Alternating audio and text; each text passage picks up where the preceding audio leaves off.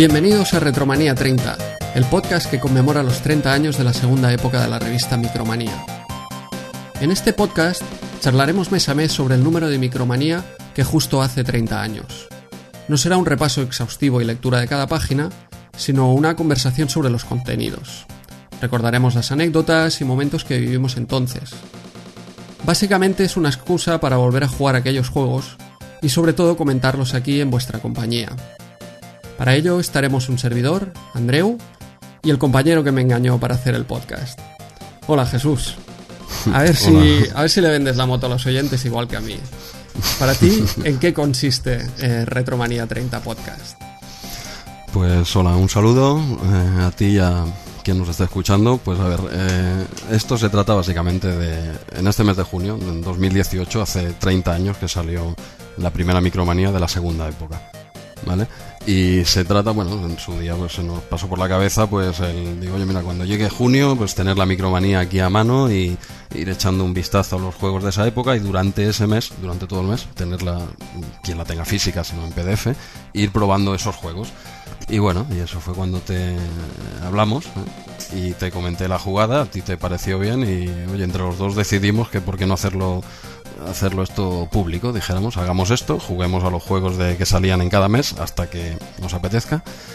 Y, oye, ¿por qué no hacer un podcast? O no sé, se valoraron diferentes opciones y no sé, cuando, tanto tú como yo somos seguidores de oyentes de, podcast. Y oye, ¿por, qué no probar un podcast? No lo hemos hecho nunca, no somos expertos, no, no tenemos ni idea, de hecho, ¿vale? Es el primero que, que grabamos y a ver qué sale de todo esto.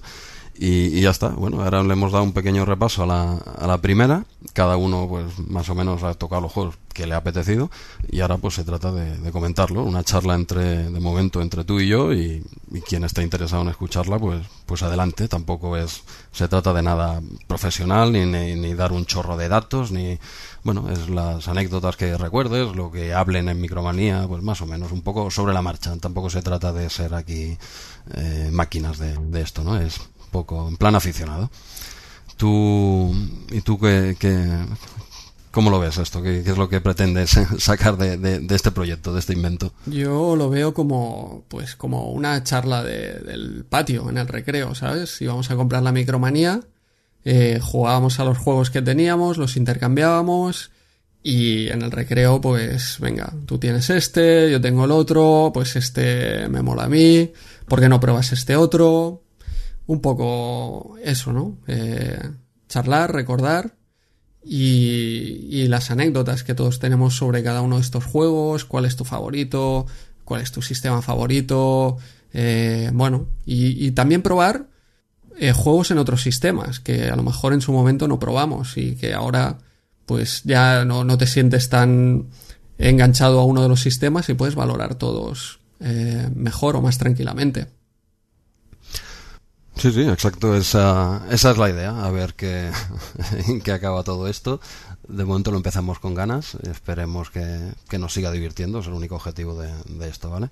Pasarlo bien y bueno, y si puede ser que alguien más también se pueda entretener con todo esto, pues pues perfecto. Eh, aprovecho también para decir a, todas las personas que nos puedan oír, si es que nos oye alguien, eso habrá que verlo, ¿vale?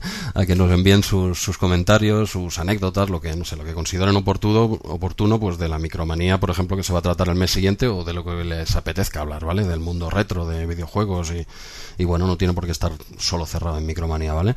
Nuestro Twitter es arroba rm30podcast y nuestro correo electrónico es rm30podcast arroba gmail.com que nos envíen también los comentarios, la gente que quiera participar y vaya jugando a los juegos de cada mes y revisando la micromanía, pues que nos comente, oye, este mes eh, hay este que me encantaba o a mí eh, este me lo pasé, bueno, sus vivencias con, con la micromanía.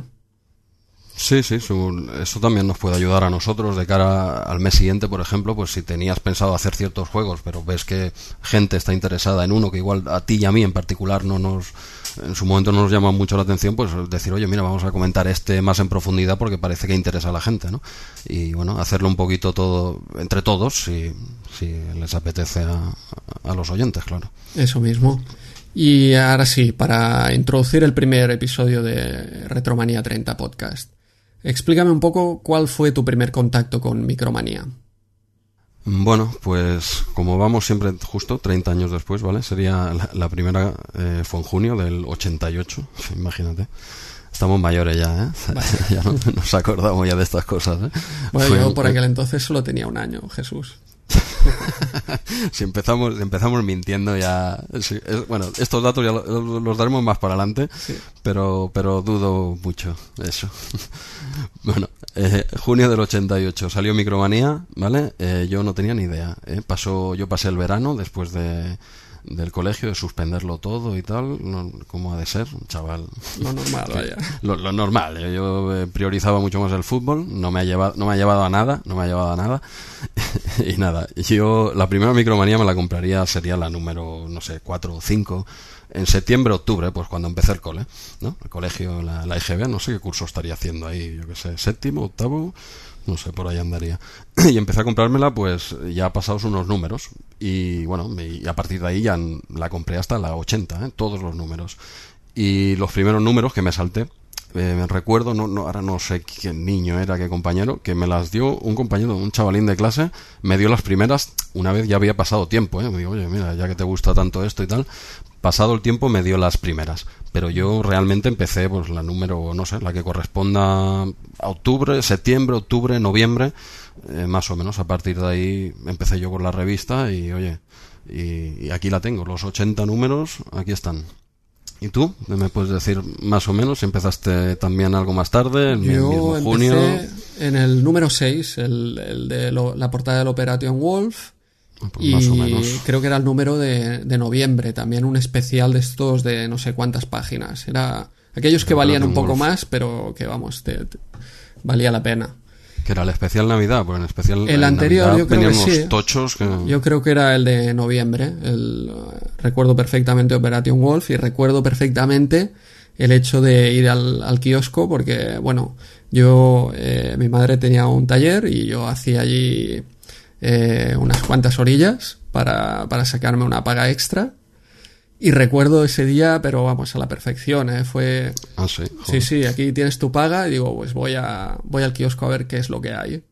Ah, sí, ¿te acuerdas exactamente? Yo no recuerdo exactamente. la, vi fuera y ese pedazo de revista, esa sábana gigante, y más con el Operation Wolf ahí, digo, pues ya está, ya, ya lo tengo y fue, bueno, llegar a casa y ya ni la cena ni nada, estar ahí metido en micromanía y al día siguiente pues comentar con los amigos, pero mirar esta revista que, que es increíble. Sí, sí, pues más o menos empezaríamos a la par casi, quizá no sé si yo uno o dos números antes, pero, pero sí, yo creo que en verano no estábamos por, por, esta, por estas cosas ¿no? de crío y igual le pasa a mucha gente, que empezaría también por la 4 o 5 con el, con el colegio, ¿no? Sí, septiembre, o gente que venía de micromanía de primera época. Yo no, micromanía de primera época no, no tenía ninguna, pero por ejemplo recuerdo Javi, que era el que me había comentado de alguna eh, revista de micromanía primera época. Pues en primera época no, la verdad es que, que, no, ya, ya me, queda, me queda muy atrás. Quizás fuese más o menos cuando empezase con el, primer ordenador que tuve así casero de 8 bits, el, el MSX. Eh, bueno, no, no, no, voy a meter caña con eso, ¿vale? No nos avancemos, ya. No, no, no nos, avancemos hay números. Con, la, con la guerra de sistemas. Seamos políticamente correctos para no perder a los cuatro oyentes que nos pueden seguir, ¿vale? dejémoslo en que De momento que aguanten todos los sistemas. El primer número que aguanten aquí todos los sistemas. Vale, yo tenía el MSX y tú el Amstrad. ¿Lo, dejamos ahí? ahí, queda, ahí, queda, Bueno, ya la gente ya sabe quién es el loser aquí.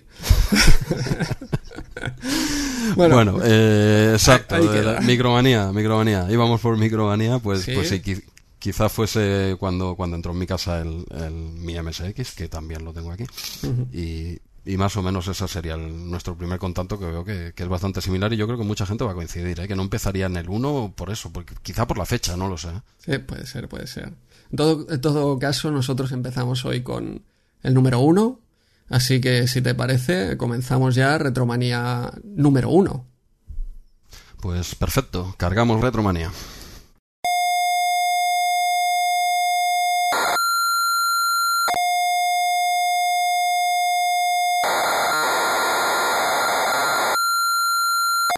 Bueno, Andreu, pues empezamos con Micromanía. Tenemos en portada Turbo Girl, ¿eh? un juego, bueno, ya se analiza, con más profundidad en el interior, pero una portada espectacular. Yo creo que es casi lo mejor que se puede decir del juego, aunque no es malo. ¿eh?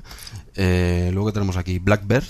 Este, ¿Tú lo jugaste en su época? no, este no, no, lo recuerdo, ¿eh? Lo recuerdo de, de topo, pero no, no lo había jugado realmente. El Turbo Girl sí, algún, no lo tenía yo, pero me lo habían pasado para jugar. Y, y el Black Bear, la verdad es que no lo probé entonces y mira, ahora también ha sido de los que no, no he probado. No, no, yo el Black Bear no, lo he probado nada, eh, cinco minutos para ver un poco de qué iba. Me, se parece mucho, me ha recordado mucho al, Rambo 3, creo que era, así por el tipo de vista y... Perspectiva así cenital, ¿no? Sí, sí, no sé, nada más ponerlo, el golpe que, de impresión eh, me ha parecido así un poco al Rambo 3. Y, y, no mucho más en cuanto a juegos, eh, bastante eh, escueta en ese sentido. Luego hablan aquí de, pues de de un concurso que regalan aquí una televisión, una cámara, bueno, todo, que sería beta, sería esto, no sería VHS, ¿no? Me imagino. Parece Betamax por aquí, ¿eh? Betamax, madre mía, el futuro, el futuro está ahí. Y, poco más, o sea, no, no venía nada cargada, en realidad habla de dos juegos. Sí, pero yo creo que con la portada ya, ya vendieron la revista, realmente. Es como el juego, ¿no? Vieron, o sea, este juego ya vende con la portada, pues la revista también vende con la portada. Bueno, lo que nos tenían acostumbrados y, en fin, lo que nos atraía también, ¿no? Era la portada y detrás eh, la imagen de la amiga y tú ya te creías que eso era un buen juego y venga. y para adelante. Hombre, recordemos que eh, hablamos de hace 30 años, ¿vale? No, no es como ahora, los videojuegos ahora los juega hasta el tato, ¿vale? Hace 30 años era, estaban más encarados a niños. Entonces la revista está y ya se ve, ¿eh? a lo largo de todos los números y todo se ve que está encarado a un público más juvenil. No es tan específica, tan técnica como lo son ahora y se ve, se ve que está encarado a más a gente joven, a críos y en la portada está claro lo que buscan es eso, el impacto visual, ¿no? Como las portadas de, la época y luego ya, ya hablaremos, ¿no?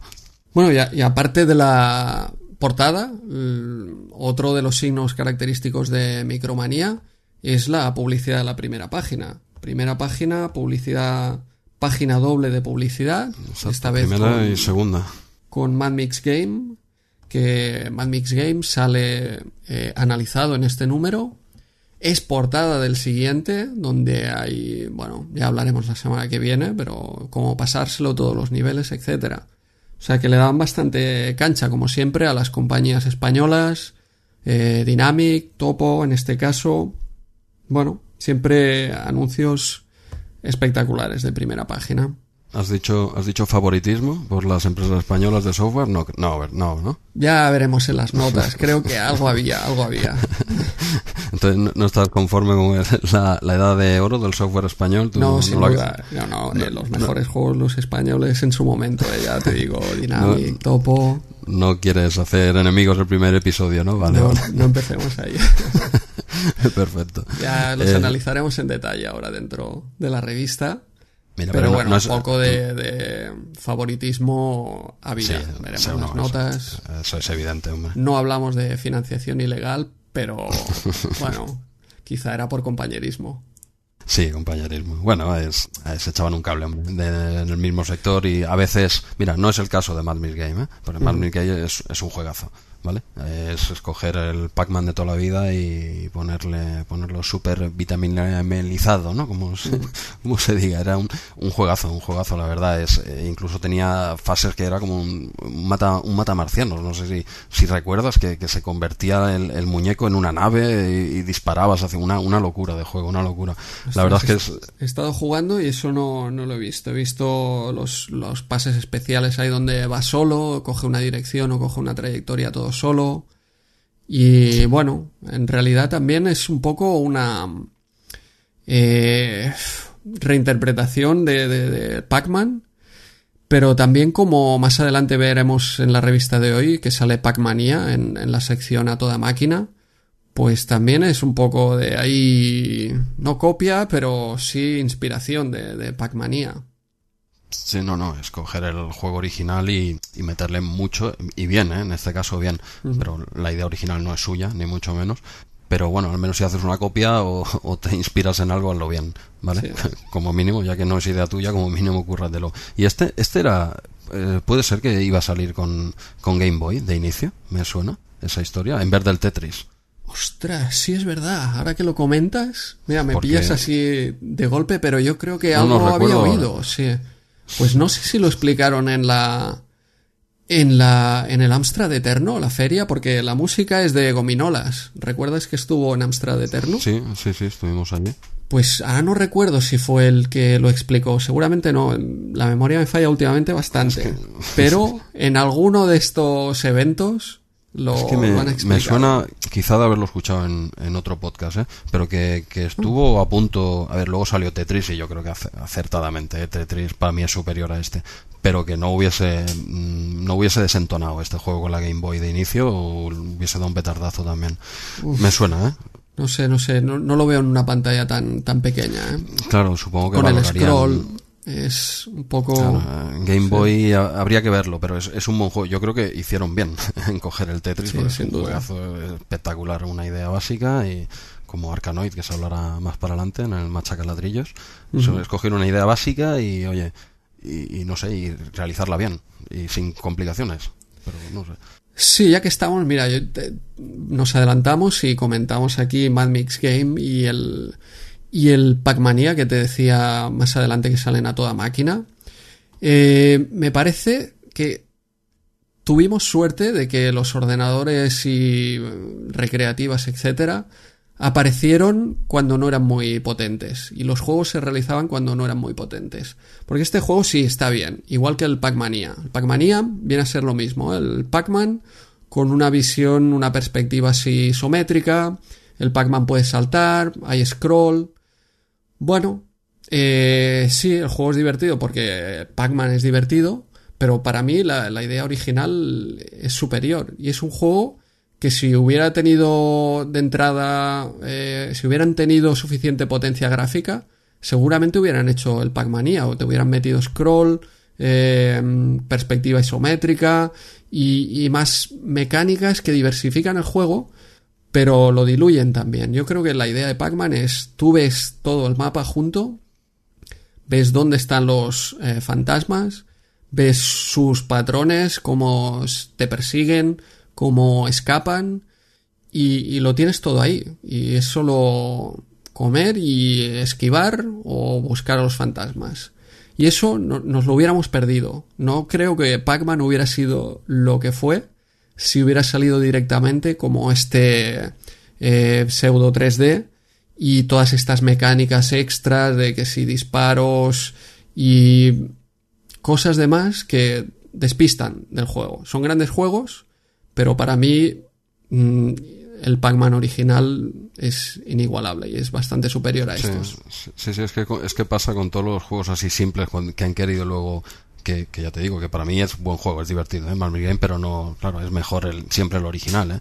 Pero pasa lo mismo pues con un Tetris, con un Arkanoid, que han salido Tetris 50.000 versiones, Arkanoid 50.000 versiones, y oye, como la original, que a veces quieren no ser, ser tan diferentes al original que ya se, se, se alejan demasiado ¿no? de la idea principal y ya, lo que tú dices, ya se diluye un poco, ¿no? La, quizá la, la jugabilidad o la adicción es como un poco decir, mira, yo soy capaz de poner esto, yo esto y más esto, y al final, oye, está muy recargado, ¿no?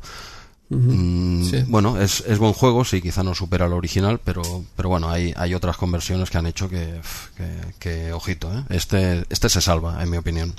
Sí, sí, no, no, es malo, pero que insisto en que nos hubiéramos, si de entrada hubiéramos tenido los gráficos que hubieran querido, el sonido que hubieran querido, etcétera, no. Pues hubiéramos perdido joyitas, yo creo. No, claro, claro, exacto, porque eso es lo que te hace es agudizar el, ingenio. Ahí está.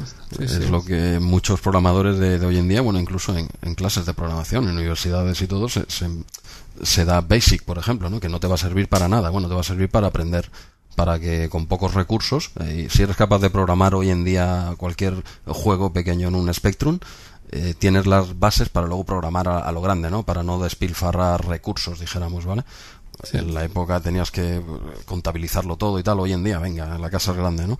Y claro, se pierde en la idea original. No son todo gráficos y, frames por segundo. Sí. Pero bueno, pues ya tendríamos la, esto sí la, la publicidad y la, la siguiente página, bueno, más publicidad todavía. Si otra cosa tenía la revista es que tenía publicidad por, por un tubo. Estos son de Serma Software y los juegos que salen aquí, sinceramente, me suenan muy poco. ¿eh? No sé si.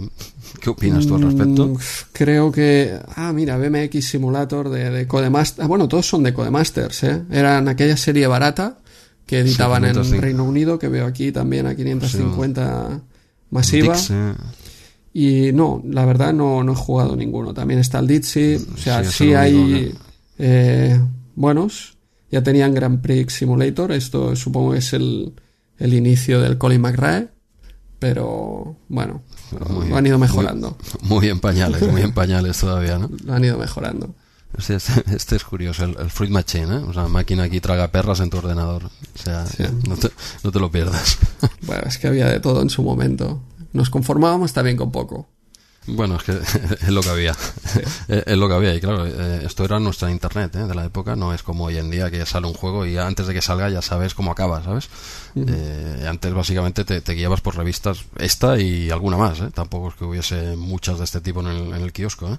Y claro, te vendían la moto. Claro, eras un crío y solo tenías esta fuente de, de información, pues tragabas con las portaditas de amiga y luego pasaba lo que pasaba en casa. Ahí está. Pero bueno. ¿Querías comentar algo de la entrada de eh, página número 5, la, la redacción? Sí, bueno, básicamente que aquí hacen un redactado pues, diciendo que, empieza la segunda época y, que, más grande y más barato. O sea, todo, todo palabras grandilocuentes ¿eh? y poca y poca información al respecto. Pero bueno, sí, sí que es verdad que la primera época duró dos años. Bueno, prácticamente tres años, ¿eh? fue desde, fueron 35 números, de mayo del 85 a mayo del 88, eh, y tenía un precio de 250 pesetas. Esta pasa, eh, pasa a ser mucho más grande y el precio, el precio aquí eh, lo subían- 175 Sí, pesetas. 175, claro, pero luego tenían, el- exacto, los especiales eran los que subían un poquito más, pero eran 275. Incluso, incluso los especiales que estaban plagados de información eh, no superaban el precio. O sea, que hicieron una apuesta fuerte por eh, más información y, a, y a menos precio. Y esta segunda época, esta segunda época que duró unos seis años. Seis años, cuando la otra duró casi tres, esta lo, lo dobló, que fue de junio del 88 a enero del 95. Y luego ya pasamos a la, a la tercera época, que, que es la actual, que lleva 23 años ya, ¿sabes?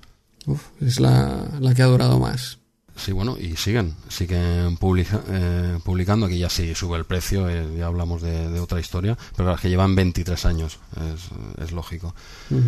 Y, y bueno, ya el- y es esto, básicamente lo que viene a decir, bueno, una declaración de intenciones eh, con esta nueva época, y bueno, no, no les fue nada mal, ¿eh? porque ya te digo, estuvieron seis años y dieron paso a una tercera época que sigue hoy en día. Yo creo que es la revista más, más longeva de, ¿no? de, de informática. Española, yo creo que seguro. Sí, sí. Española no, no creo que haya otra similar, ¿sabes? No, no, sin duda.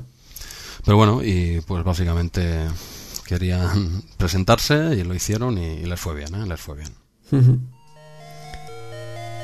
Tenemos el megajuego. Bueno, eh, Target Renegade, bueno, megajuego que sale en todas las micromanías. Aquí sí que esto será una sección habitual del programa. Y la intención es que este juego sí que lo juguemos habitualmente los dos en varios sistemas y quizá lo comentemos en, en profundidad. Sí, aquí tenemos el yo, yo contra el barrio, ¿no? Beaten Sí. para los para los modernos, Sí. ¿vale? Y bueno, es este que sería es la, la segunda parte de, de la saga Renegade, ¿no? La primera es del el primero es Renegade del 86 y el tercero es Renegade 3 de Final Chapter del 89. El que toca hoy es de, bueno, del año en curso, claro, del, del 88 Ujú. y es el que sale aquí como, como megajuego. Y bueno, hemos probado varias versiones. Bueno, básicamente que se trataba de ir a rescatar a tu hermano, puede ser que lo habían secuestrado. A- No a- recuerdo bien. Mira que ayer tuve la cinta en mis manos y saqué. La cinta, la sí, sí, sí. Eh, además es que ah, lo abrí, ¿sabes? Aquello que abres y extiendes todo, está toda la explicación, los controles, bueno, lo, lo clásico, la historia y todos los niveles te explican. Realmente casi como aquí en, en Micromanía, ¿sabes? Sí, sí, no.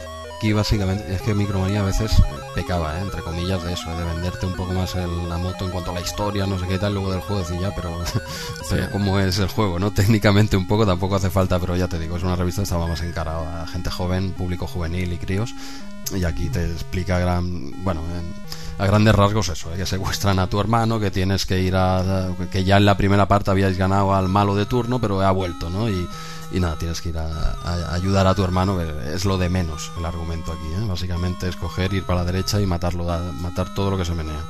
Sí, bueno, yo este juego tengo que decirte que es mi juego favorito de CPC.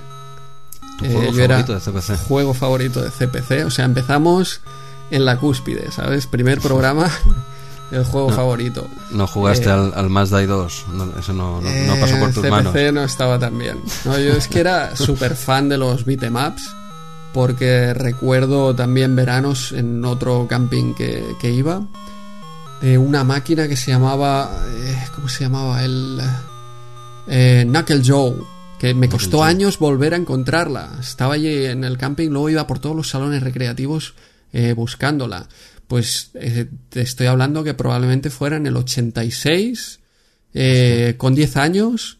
Ah, pero ahí no había, ah, creía que no habías nacido, como en el 88 tenías un año. digo, ah, ah ahí tenías menos uno, perfecto, era, es para situar, bueno, voy apuntando para...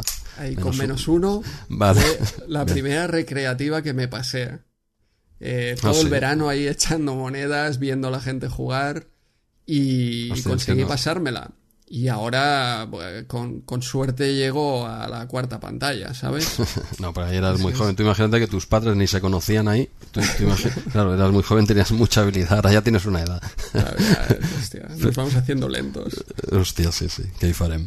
Pues pero bueno, no, no me suena, no me suena esa, ¿no? Eh, ya te digo, yo buscaba todos los beatemaps, Double Dragon, el Dragon Ninja, eh, todos. Y Target Renegade, pues me parecía un juego genial que además también recuerdo exactamente el día que, lo compré y cómo lo compré.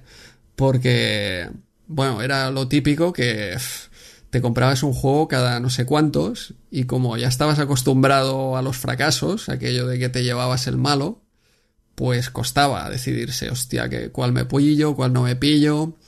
Y era ese día que, bueno, tenía ahí las... Yo creo que en su momento era ya de cuando las 875 pesetas de, de Herbe. Ah, ya había bajado. Pues sí, yo ya tenía ahí ahorrado para mi juego y no me decidía, no me decidía hasta que llegó la hora de cerrar la tienda y tenía que decidirme. Así que me, eh, me, pillé, ¿eh? me pillé Target Renegade y hacerte de lleno. Bueno, lo jugué, lo jugué años, lo jugué a dobles, eh, me lo pasé también.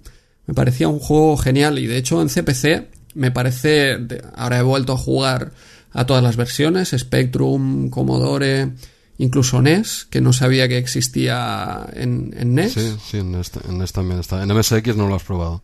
Eh, no, pero con el Spectrum hago una idea. no, creo, creo, que ni, creo que ni salió este en MSX. No, no, no creo. creo, creo que es que, claro, yo ahora revisando la revista también, digo, hostia, yo es que este juego eh, tengo, no, no, lo he tocado prácticamente. Y es que, claro, ahora te das cuenta de que, claro, es que esto no salió en MSX, aunque ni que, ni que sea un port, que era lo que eran el 80% de los juegos, ¿no? Pero no, no, en, en, MSX nada. Y en NES tampoco ni lo probé, claro, ¿eh? lo he probado ahora. Sí, yo ya te digo, he vuelto a probar y la versión de CPC para mí tiene unos gráficos muy buenos, un uso de color impresionante y otra cosa que en su momento también me impresionaba, tú no te habrás dado cuenta porque no es muy de CPC, pero tienes la pantalla en modo cero, que es el modo de los píxeles ladrillo, pero muchos colores, ahí está. Pero el marcador, la parte de abajo, está en modo 1, que es el modo ah. de un poco alta resolución. Y a mí me flipaba cómo podían hacer eso. Yo no sabía. Yo con mi Basic allí podía tener un modo u otro. Y no sabía cómo podían hacer eso. Para mí era magia, ¿no? Ahora ya, ya he visto que, claro, se ve con, con el firmware del CPC, puedes controlar el, el barrido del, de la pantalla. Y entonces puedes cambiar de modo ahí. Cuando llega justo, tienes rellena tu pantalla de juego.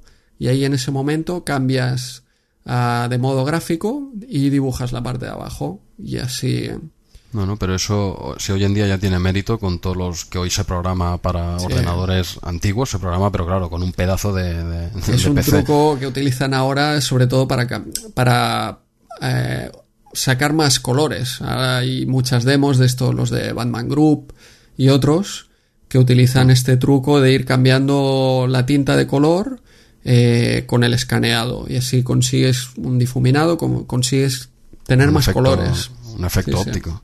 Sí, sí. Los colores son los que. La paleta es la que es. La paleta es la que es, pero en modo cero, por ejemplo, teníamos, creo que eran 16 colores disponibles eh, en pantalla de los 32 del Amstrad.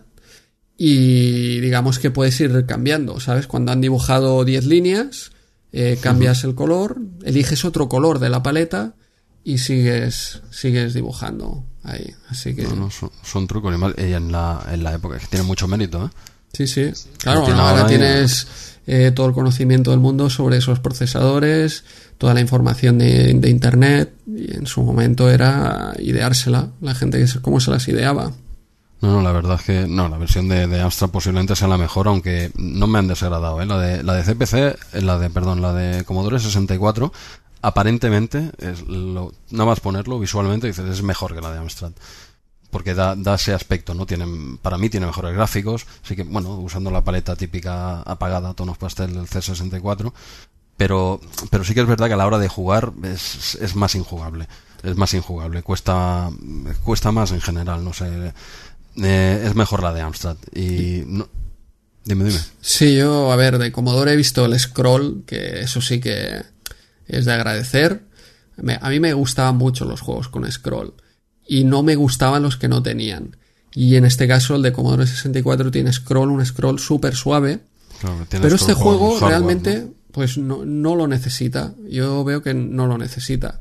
En cuanto a los gráficos, sí que es cierto que el Commodore 64 son, son buenos gráficos. Sí, Eh, no, no, para mí son superiores a los de Amstrad, no en, no en colorido. no en colores, ahí está. Es, claro, en, en resolución sí, y me parece una gran versión, pero la de Amstrad, esos colores, bueno, es que quizás es que también está acostumbrado a ello, ¿no? Y es lo que me atraía eh, del Amstrad. Y sobre todo lo que he visto es la jugabilidad. De Commodore 64 no me ha convencido nada. No, Porque es- la detección veo- de colisiones eh, no, no está bien implementada. Yo veo, o por lo menos yo era muy malo, no, no, he- no no, es- conseguía. es, difícil, es muy difícil. leche. Sí, en sí. C64 es difícil por eso, porque es que cuesta dar y te dan Están todas. como en diferente plano y tú das golpes, Sí, pero no, no golpeas. Tienes que estar muy, muy en el plano. No, no me ha acabado de convencer en ese sentido. Por ejemplo, Spectrum, que era un ordenador que realmente no me gustaba nada en su momento, por- porque claro, vienes del Amstrad, de los colores y tal, y yo no entendía a los que tenían Spectrum que me hablaban de resolución, que se ve muy bien, que el Amstrad, los, los tochos ahí de los píxeles, yo no lo entendía, porque veía ahí colores y en el otro lado veía que una maraña ahí de, de- de líneas y colores que, que Ya, se... pero, pero con el color class. Sí, pero sí que es cierto que se mueve muy bien, Exacto. y se juega muy bien. Yo, la de Spectrum también me ha parecido una muy buena versión. Eh, un poco, el- no sé si te has fijado en el scroll cuando baja, eh, estás en el parking, que subes al, al ascensor y hay ese scroll hacia abajo. Sí. Pues ahí sí que el scroll de Spectrum era muy tosco. Yo creo que era prácticamente carácter a carácter. Y el del Amstrad ahí es bastante suave. A diferencia de, de lo que es habitual, ¿eh? Pero no, la jugabilidad es bastante similar, ¿eh? O sea, no, Sí, no creo que sí, sí. tampoco deje mucho que desear. Eh, No. Spectrum de, del de Amstrad, no. C64, eh, sí, visualmente es más impactante, pero es que es más injugable, es más difícil, sobre todo por, la, por lo que estás diciendo. La detención de, de- de colisiones es... eh, hostia, es que tienes que estar al lado, es que tienes que estar en la misma línea al, al milímetro, ¿sabes? Los otros te dan un pequeño margen, ¿vale? Y yo lo he visto muy, muy complicado el de, el de Commodore. Los otros son más jugables. Aunque Sí. sigue siendo para mí, ¿eh? igual soy yo un tocho, ¿eh? pero sigue siendo un juego bastante complicado para mí. ¿eh? No, no lo había tocado prácticamente hasta la fecha y veo Claro, un bueno, juego... yo como, o sea, yo tenía bastante práctica y yo creo que llegué a la fase 4 cuando salen los perros y los que te empiezan ya a esquivar y eso eh, con una sola partida. Pero Claro. bueno, ya te digo que yo a este le di bastante caña en su momento. Y es que, o sea, me flipaba la cantidad de movimientos, ¿sabes? Si te, te fijas ahora, tienes la patada con salto, Sí, tienes la patada hacia atrás, tienes el puñetazo, pero también agarras, das rodillazos. Cuando te cogen... Pues, exacto, te- te cogen, das el codazo. Tienes que esquivarlo. Sí, sí, la Sí, verdad que, que los puedes tienen- coger cuando están en el suelo y meterles ahí en el suelo. Bueno, todo esto suena muy sádico, ¿eh? pero Es comentar lo que hay, es comentar lo que hay. sí, sí, sí. Y me, me flipaba eso. Y la versión de NES, que la, la probé, pues yo creo que es prácticamente un Commodore 64. ¿eh? Me parece muy parecida a la Commodore Sí, 64. Pero, pero empieza como diferente, es como, no sé, como una, una interpretación diferente. No, no sé si sigue exactamente la estructura de pantallas que los, que los de 8 bits, o sea que los ordenadores, microordenadores, pero la veo bastante como más al margen de- del resto. Sí, no, no, no he avanzado mucho porque también, No, no, yo eh, ya te digo que en, en CPC y en Spectrum llegué, pasé cuatro pantallas ahí en la primera partida, pero es que estas no he, no he llegado ni al ascensor, ni al primer ascensor. Y vamos, de NES, eh, a pesar de ser una máquina muy superior al CPC, NES es mm, para mí una grandísima consola. Yo, vamos, eh, la tengo ahí en el trono, justo debajo de Super Nintendo, pero me flipan casi todos los juegos. Pero en este caso, pues mm, lo veo un juego muy inferior a, a otros de NES, a otros beatemaps de NES, como pasa. Dragon, eh, Mighty Final Fight, ese es increíble. Para el potencial que tiene la máquina, no, no, no han conseguido un buena- una buena conversión. Le pasa un poco eso, como el de C64, que de primera vista sí que lo ves, dices, hostia, espectacular, ¿no?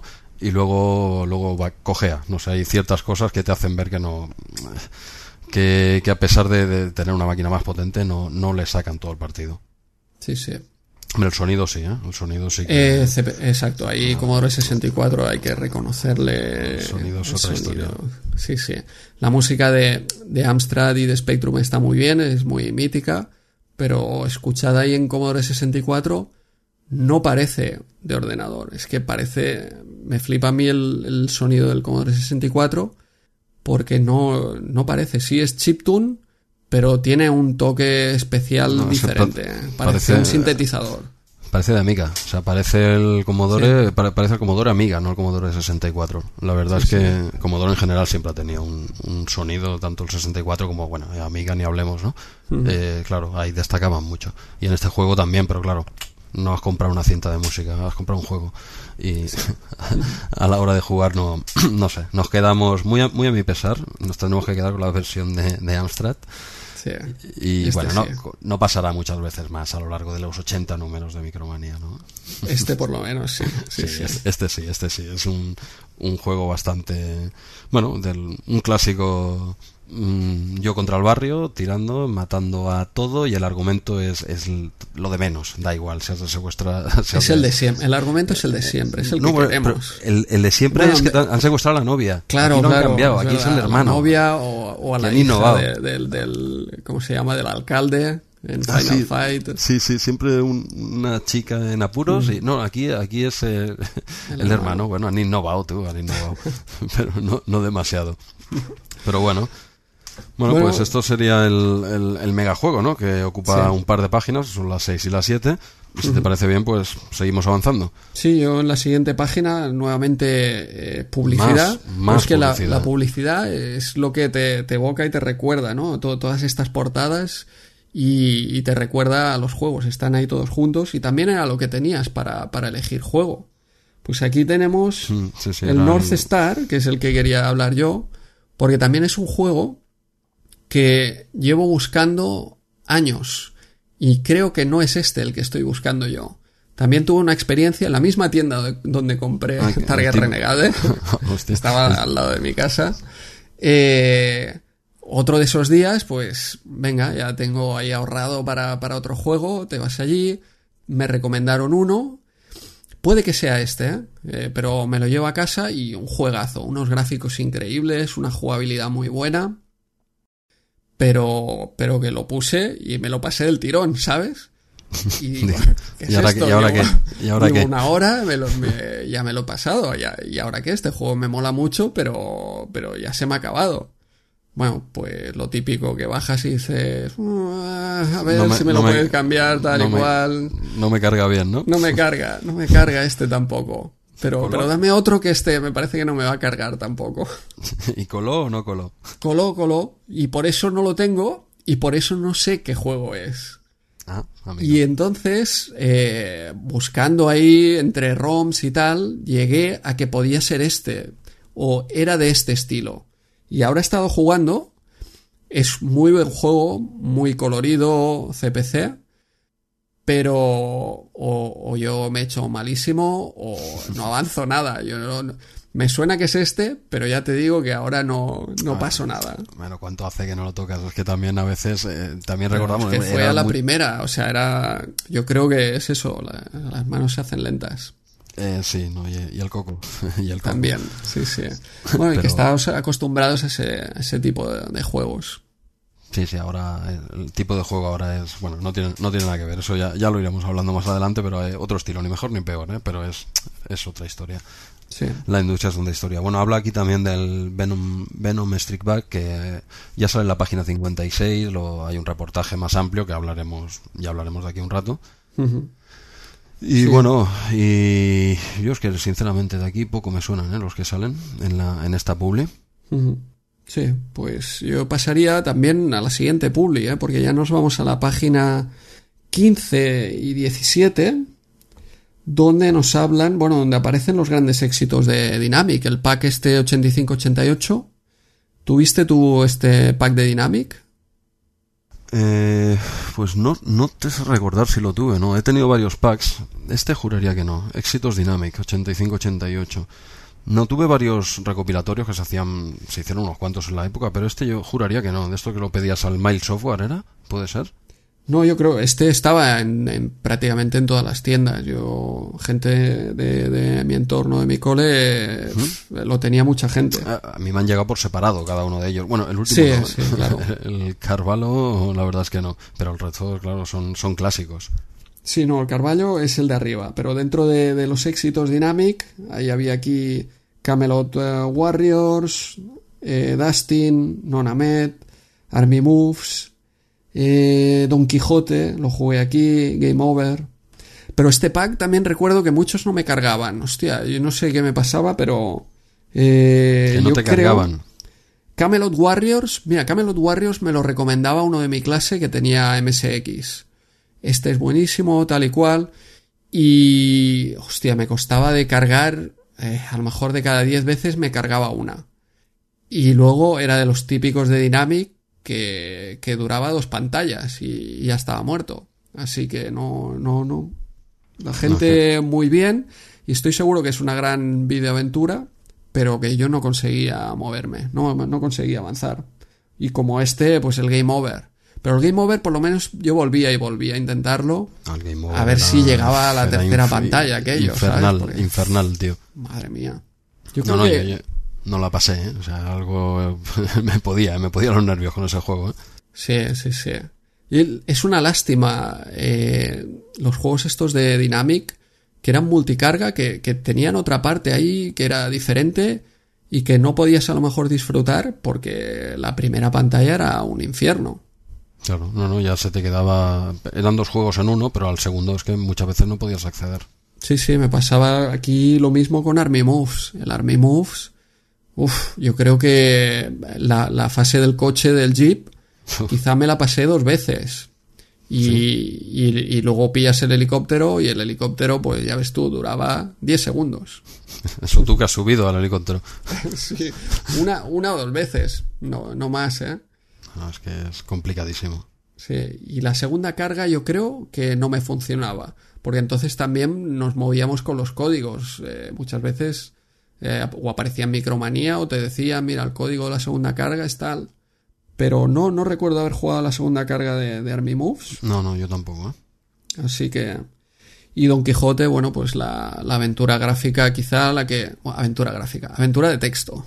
Sí, exacto. Eh, sí, sí, sí. Yo creo que es la, la que más habré jugado, probablemente, de 8 bits. Pero también era aquello que vas probando mil historias de texto y, bueno, No, es que eran, eran realmente complicados. ¿eh? Mira que a mí me gustan las aventuras gráficas, uno de mis géneros favoritos, ¿eh? pero la aventura conversacional nunca, nunca me he enganchado. ¿eh? Sí, nunca me he enganchado. eh, me pasa lo mismo. E intenté porque, por ejemplo, tuve Cozumel, que en su momento también salió como una gran aventura de texto, pero no, no, no conseguía avanzar. Posiblemente lo sea, ¿no? Pero no, quizá no es el género que...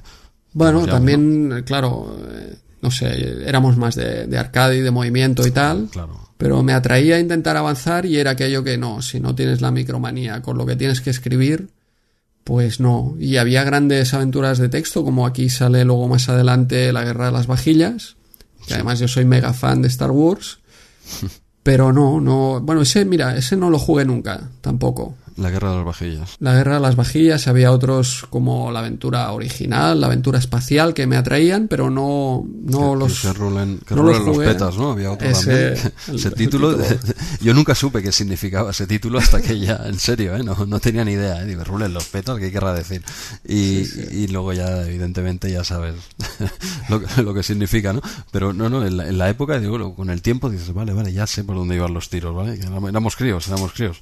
Era, yo creo, hay juegos que te, te ganaban por la portada, hay juegos que te ganaban por la, eh, la pantallita que mostraban ahí atrás, y este te ganaba por el título. Y, Sí, Pero- te ganaba la primera partida, pues luego si no te iba, no te iba, ¿eh? Si no entraba, no, No, no, no, no había manera, ¿eh?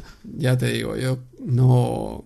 Aventuras de texto, a pesar de que lo he intentado, no, no era lo mío, ¿no? Bueno, pues seguimos avanzando. Sí. A ver, ¿por dónde iríamos ahora? Llegamos, página 21, Vamos otro, otra gran portada, ¿no? ¿Qué tenemos por aquí? Página 21, el Undra, exacto.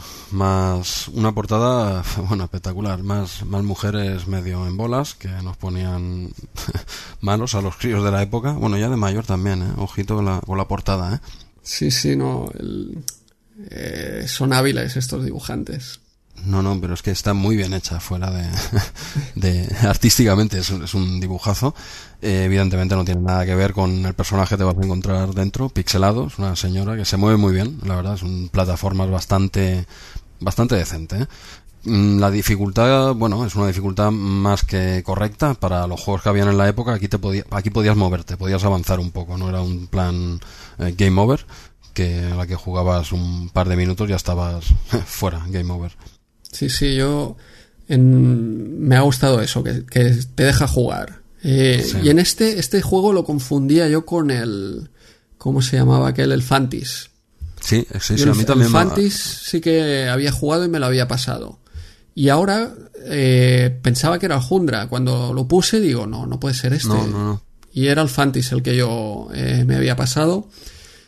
Quizá más un juego más simple el Fantis, más de, de avanzar y pegar, y este un poco más de encontrar objetos, de moverte por, por el laberinto de pantallas. Yo, la vers- nuevamente, versión CPC, la mejor de calle. 2 de 2. de 2. Pu- Puede, puede que sí, puede que sí. En gráficos y en jugabilidad. Yo aquí, fíjate lo que, lo que veo eh, en Spectrum y MSX, que prácticamente es la misma No, es la versión. misma, no es la misma, es un por. Bueno, Sí. como, como tantos de MSX. Lo que veo es eh, muchos enemigos que te acechan ahí, que no puedes, no puedes No, pero- esquivarlos ni pero- matarlos. No, no es que has de dar por hecho que te van a tocar. O sea, tienes Tie- que calcular es- que es la huir. energía que te queda para. Sabes que te van a dar, sabes que te van a dar. Pero me parece un poco eh, fallo de, de como de diseño, ¿no? O no fallo de diseño, pero cómo se diseñaba entonces que quizá no estaba tan sofisticado el tema como ahora. Porque si pones unos enemigos, entiendo que es para que puedas matarlos. Y aquí como que te dan, bueno, te damos una barra de energía enorme sí, para no, que así puedas tienes- ir tirando. Y no te preocupen lo- los enemigos. Tienes que administrarte. Si es que a veces es más fácil atravesarlos y pasar la pantalla que no Sí. pararte a matarlos porque, Sí, porque eh, vuelven a salir al, al segundo, que para mí es, un fallo. Es que, Y- es que sí. se regeneran al momento. Entonces, claro, te da que pensar, yo no disparo, yo tiro para adelante y oye, hasta es donde lo que, llegue. lo que he hecho. Pero entonces la versión de CPC, porque aquí jugué primero MSX y Spectrum. Y me parecía es la eso. misma. Cuando puse la de CPC, puedes matar. No te salen tantos enemigos. Porque es más lento el juego. Tienen, no, no, se mueve con, con bastante decencia, ¿eh? este. No, no, no he dicho que sea lento, no he dicho que sea lento. pero, pero claro, quizás algo más lento y, Yo creo y- que y no se regeneran tan rápido. Está más equilibrado y puedes apuntar, puedes matar a los enemigos. Sí, sí, es que el otro es- es muy- Y luego huir. Y ahí sí que lo he visto más equilibrado. Como el que programó esa versión, eh, en fin, eh, ajustó mejor la, la jugabilidad. Sí, sí, no, es verdad, es verdad que en, en Amstrad es, es más jugable. Es más jugable, al menos sí, también das por hecho que te van a tocar muchas veces y tienes que jugar con la barra que te queda y asumiendo que te van a tocar. Pero, pero bueno, no, no es tan radical como los otros. Es que los otros a veces es que no hay, no hay escapatorio. Sabes que te queda eso y no vas a pasar esa pantalla porque aunque los mates van a salir otra vez. Sí, sí, es, es huir. Huir y, Sí, y ya sí. está. Pero bueno, no, correcto. Aquí en Micromanía le ponen un 9. Mm, Bueno, vale. Yo no le, yo no le pongo un 9. Me parece nota- también excesivo, sí. Bueno, en, el, en la tónica del favoritismo, ¿no? Sí, sí, sí. Eh, yo creo que No, sí. es, no sé- es mal juego, ¿eh? Y me parece un buen juego y yo creo que es de aquellos que si lo hubiera tenido en la época, eh, hubiera, le hubiera echado horas y hubiera intentado pasármelo.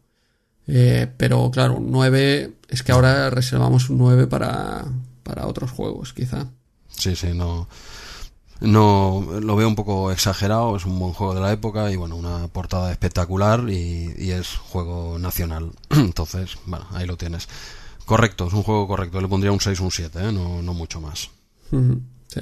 Bueno, la misma página habla de, de Impact, pero esto ya lo hablaremos más, más adelante. Es un juego, es un clon de Arkanoid, de los Muy bien. 50.000 que, que hubo que hubo en la época. Bueno, seguimos avanzando, si te parece bien. Sí, adelante. A ver, tenemos dónde pasaríamos, por ejemplo. Mira, ¿te parece bien la página 24 que hablan de Vixen? un juego similar, ¿no? Bueno, similar no. Es- No, este es un juego malo. Jundra No. es, un, es un juego eh, que, que yo creo. A mí me ha parecido bueno. Pero Jundra es. Hay Vixen. Bueno, es No. solo la portada. Y ya está. Vixen es, Se ha quedado el juego. es durísimo, es, es durísimo. ¿Vale? Porque eh, básicamente por lo que por lo que ponen aquí, porque yo a mí este juego no me sonaba de nada, ¿eh? La campaña publicitaria, hicieron una fuerte campaña publicitaria, la gente estaba esperando el juego, crearon mucho hype y la, cuando se presentó, pues nada, quedó en eso, ¿eh? En la portada de la chica esta que sale aquí medio en bolas también y poco más. El juego tiene un movimiento del personaje correcto, la verdad es que sí, pero es que es, todo el rato lo mismo. Pasas dos pantallas y es lo mismo, es es tirar hacia la derecha y matar a todo lo que te salga, pero, pero sin variedad ninguna. No, eh, no subes, no bajas apenas, casi todo es en línea recta a, a nivel del suelo. Y, y monstruitos que te van saliendo uno detrás de otro, pero, pero siempre es lo mismo, es monótono a más no poder. Y ya de por sí, si dijeras que es algo monótono, pero que es, es divertido, esto, no, no, es que, es que no, a mí no me ha gustado nada. Aquí le ponen un 7. Le ponen un Sí. 7. Ya, ya excesivo también. Yo, misma opinión, ¿eh? Eh, para mí, el, la animación del personaje está bien, pero el resto, el movimiento, el scroll, es, en Amstrad es muy, muy tosco. Me parece bastante malo. No Ah, tiene apenas igual, ¿eh? fondos. Yo- los fondos es todo como oscuro. Y eso, muy repetitivo, que yo llevaba 10 minutos jugando y digo, pero, pero ¿qué hago jugando a este juego? Si es que es todo el rato lo mismo. Y probé otra, la siguiente carga y la siguiente carga y digo, "Ah, no, no estoy, no estoy utilizando bien el emulador. Y no, no, es que las tres cargas son No, es que exactamente iguales. Es que es- han cogido una y la han repetido. Han cambiado enemigos de sitio, han puesto do- dos palmeras, las han quitado de un sitio, las han puesto en otro y, y poco más. Hombre, lo que sí que destaca en CPC es que te carga la portada del juego, que es lo único bueno que tiene. Al menos te la carga. En, en otras versiones no. Bueno, te la carga, evidentemente no sale la foto como es. Pero bueno, ya es un, un detalle, ya es algo más que no tienen las otras versiones, que es lo poquito que podías vender ¿no? de, de este juego y si no pones ni la carátula en el juego que salga pues poco poco aportar para mí mm, no un juego muy olvidable Sin duda. Bueno, yo lo que recuerdo sí de- del momento, porque este juego no lo había jugado, pero la portada eh, salía en la colección aquella de, de pegatinas cromos de los chiclets Ah, con V2. chicles sí sí sí, Sí. es verdad y salía Aquella, sí, sí, aquella colección que era eh, realmente impresionante. hombre, sí, que ahora, buscando información, se ve que tú podías coger. Ah, no. si la completabas te regalaban un, un ordenador. ¿Sí? Sí, sí. Alguien Eh, la- podías elegir. El que la completara te, te regalaban o un CPC, un Spectrum, el que pidieras. ¿La ganó alguien realmente? Bueno, en esa Yo época creo, lo- los obviamente, claro, faltaban, ahí faltaban cromos. El Vixen estaba en circulación, sin duda, porque era el que ayudaba a vender. Bueno, pues sí, También los chicles. Si es, es claro, si es lo único bueno que tiene el juego, que te puedes vender para cromos y vender chicles, perfecto. El juego no, no, no aporta nada, no aporta nada. Yo incluso lo suspendería. Aquí le ponen un 7. Bueno, Sí. no, no, es aburrido, es aburrido. Y te vale 10 minutos, lo que tú dices. Una vez pasas, he vuelto a empezar. Se ha atrapado en el tiempo, ¿vale? Pero más enemigos y más o menos palmeras. Va andando por la selva y para la derecha y, y poco más. Se convierte en zorro. Entre cuando pasas de una fase a la otra, bueno, tiene, pasa el, el personaje que se convierte en un zorro y va, bueno, y dices, ¿qué ha pasado aquí? Nada. No, no pasa nada. Sigue andando y luego se convierte otra vez en, en mujer, ¿vale? Mm, ya está. Es- Eso es la, varia- la variante más fuerte que tiene el juego. Sí, para mí no está a la altura ni de la época. No, no, que exacto. también otro juego que a mí no me gustaba nada en la época y de hecho he vuelto a probar y tampoco me gusta página 27 Karnov Karnov. y justamente tú no sé yo recuerdo por ejemplo compañeros míos eh, que es buenísimo me lo pasaron en Amstrad y para mí era un juego en Amstrad además está en modo 1 que son cuatro colores y ahora aún aprecio esos juegos porque tienen un poco más de resolución. Pero en su momento, hostia, yo a mí los juegos que tenían, ya si venía en modo 1 con cuatro colores, Malo. ya nada, es ya era signo de, de malo en CPC. No, es- Y pero a la gente le, le triunfaba y ahora, bueno, le triunfaba por el arcade. También recuerdo no, que es que el- el- eh, claro, el arcade, yo sí que lo he mirado un poquito en YouTube, el arcade, bueno, no tiene nada que ver con, con estas versiones, ¿eh?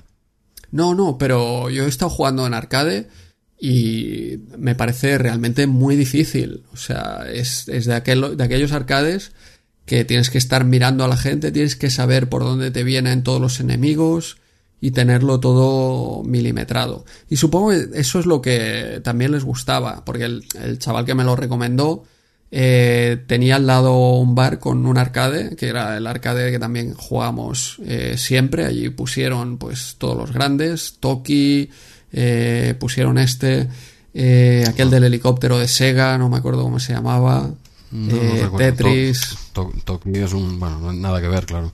No, no, nada que ver. Pero bueno, ahí estuvo este. Y claro, a ver, los arcades la gente se pasa ahí horas mirándolo, se, para, se pasa horas jugándolo. Y a lo mejor, claro, te mola porque te representa no solo un reto, sino que además lo dominas y, y avanzas bastante. Y para mí, pues es un juego que... De entre los difíciles, porque por ejemplo, eh, eh, Ghost and Goblins, muy difícil. ¿Sabes? De este estilo. eh, muy difícil. Más que Pero- Ghost and Goblins, Pero vamos, para mí no hay color. Ghost and Goblins me parece un juego mucho mejor, a pesar de que dure lo mismo en él. sí. Bueno, quizá un poquito, bueno, depende, depende, pero es que este, es que no, no le veo nada, es que claro, las versiones de, en 8 bits, mm, Sí. es que no, no, no le veo nada, hay unos gráficos muy, muy extraños, no, no tienen fondos, no tiene, no sé, no, no, no me convenció nada este, ¿eh? Sí, sí. Y ni que decir tiene que yo en la época no lo toqué este juego, ¿eh? Yo por lo que he estado mirando ahora, digo, vamos. mm, Ya te digo, a, a mí me lo dejaron y lo puse cinco minutos y dije, bueno, esto no, no es para mí. Poco, poco. Pues entonces no, no perderemos mucho el tiempo con, con este juego. Sí. Bueno, aquí tenemos eh, la página, la misma página, los recomendados. Bueno, recomendados según Micromanía, ¿no? También tendrías Exacto. un- sus trapicheos, ¿no? Sí, hombre, supongo que salir en esta lista vendía mucho, ¿eh?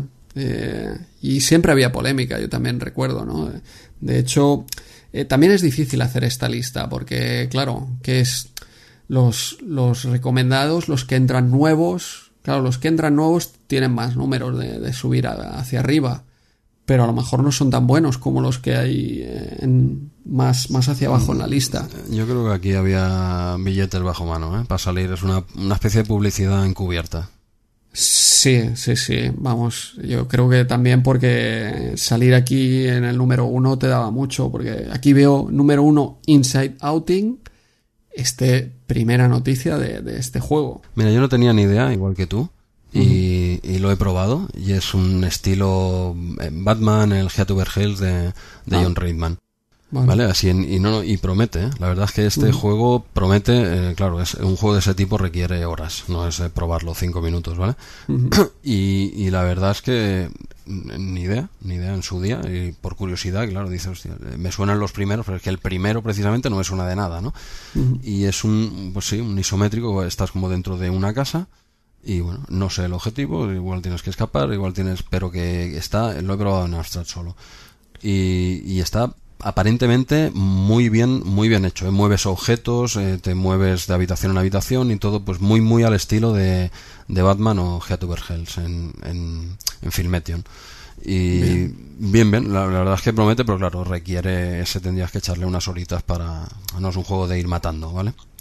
Es ir avanzando puzzles, es ir avanzando pantalla a pantalla, moviendo los recogiendo un objeto aquí, utilizándolo allí, los típicos enemigos que, que van y vienen, pero poco más puedo decir porque no, no lo juego en profundidad. Bueno, Y- merecido puede ser entonces aquí este.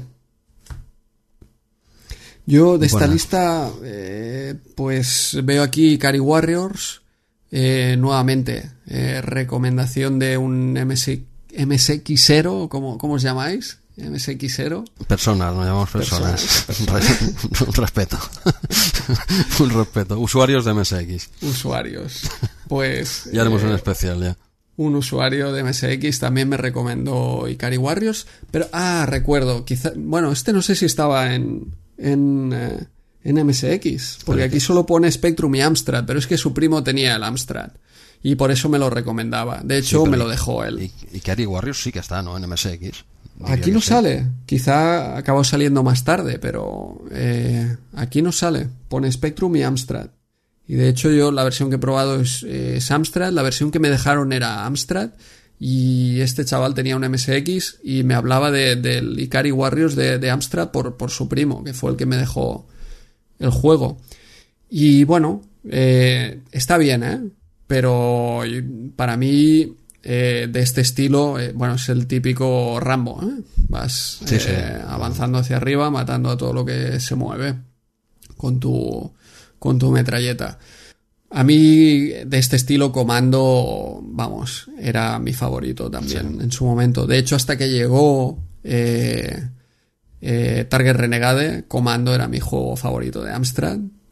Un, un rompe joysticks, porque Sí, con sí, ese tanto. juego me cargué tres o cuatro joysticks. Era.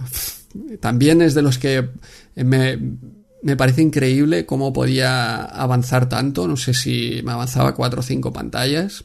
Sí, era porque, porque no tenías como ahora 100 a tu alcance.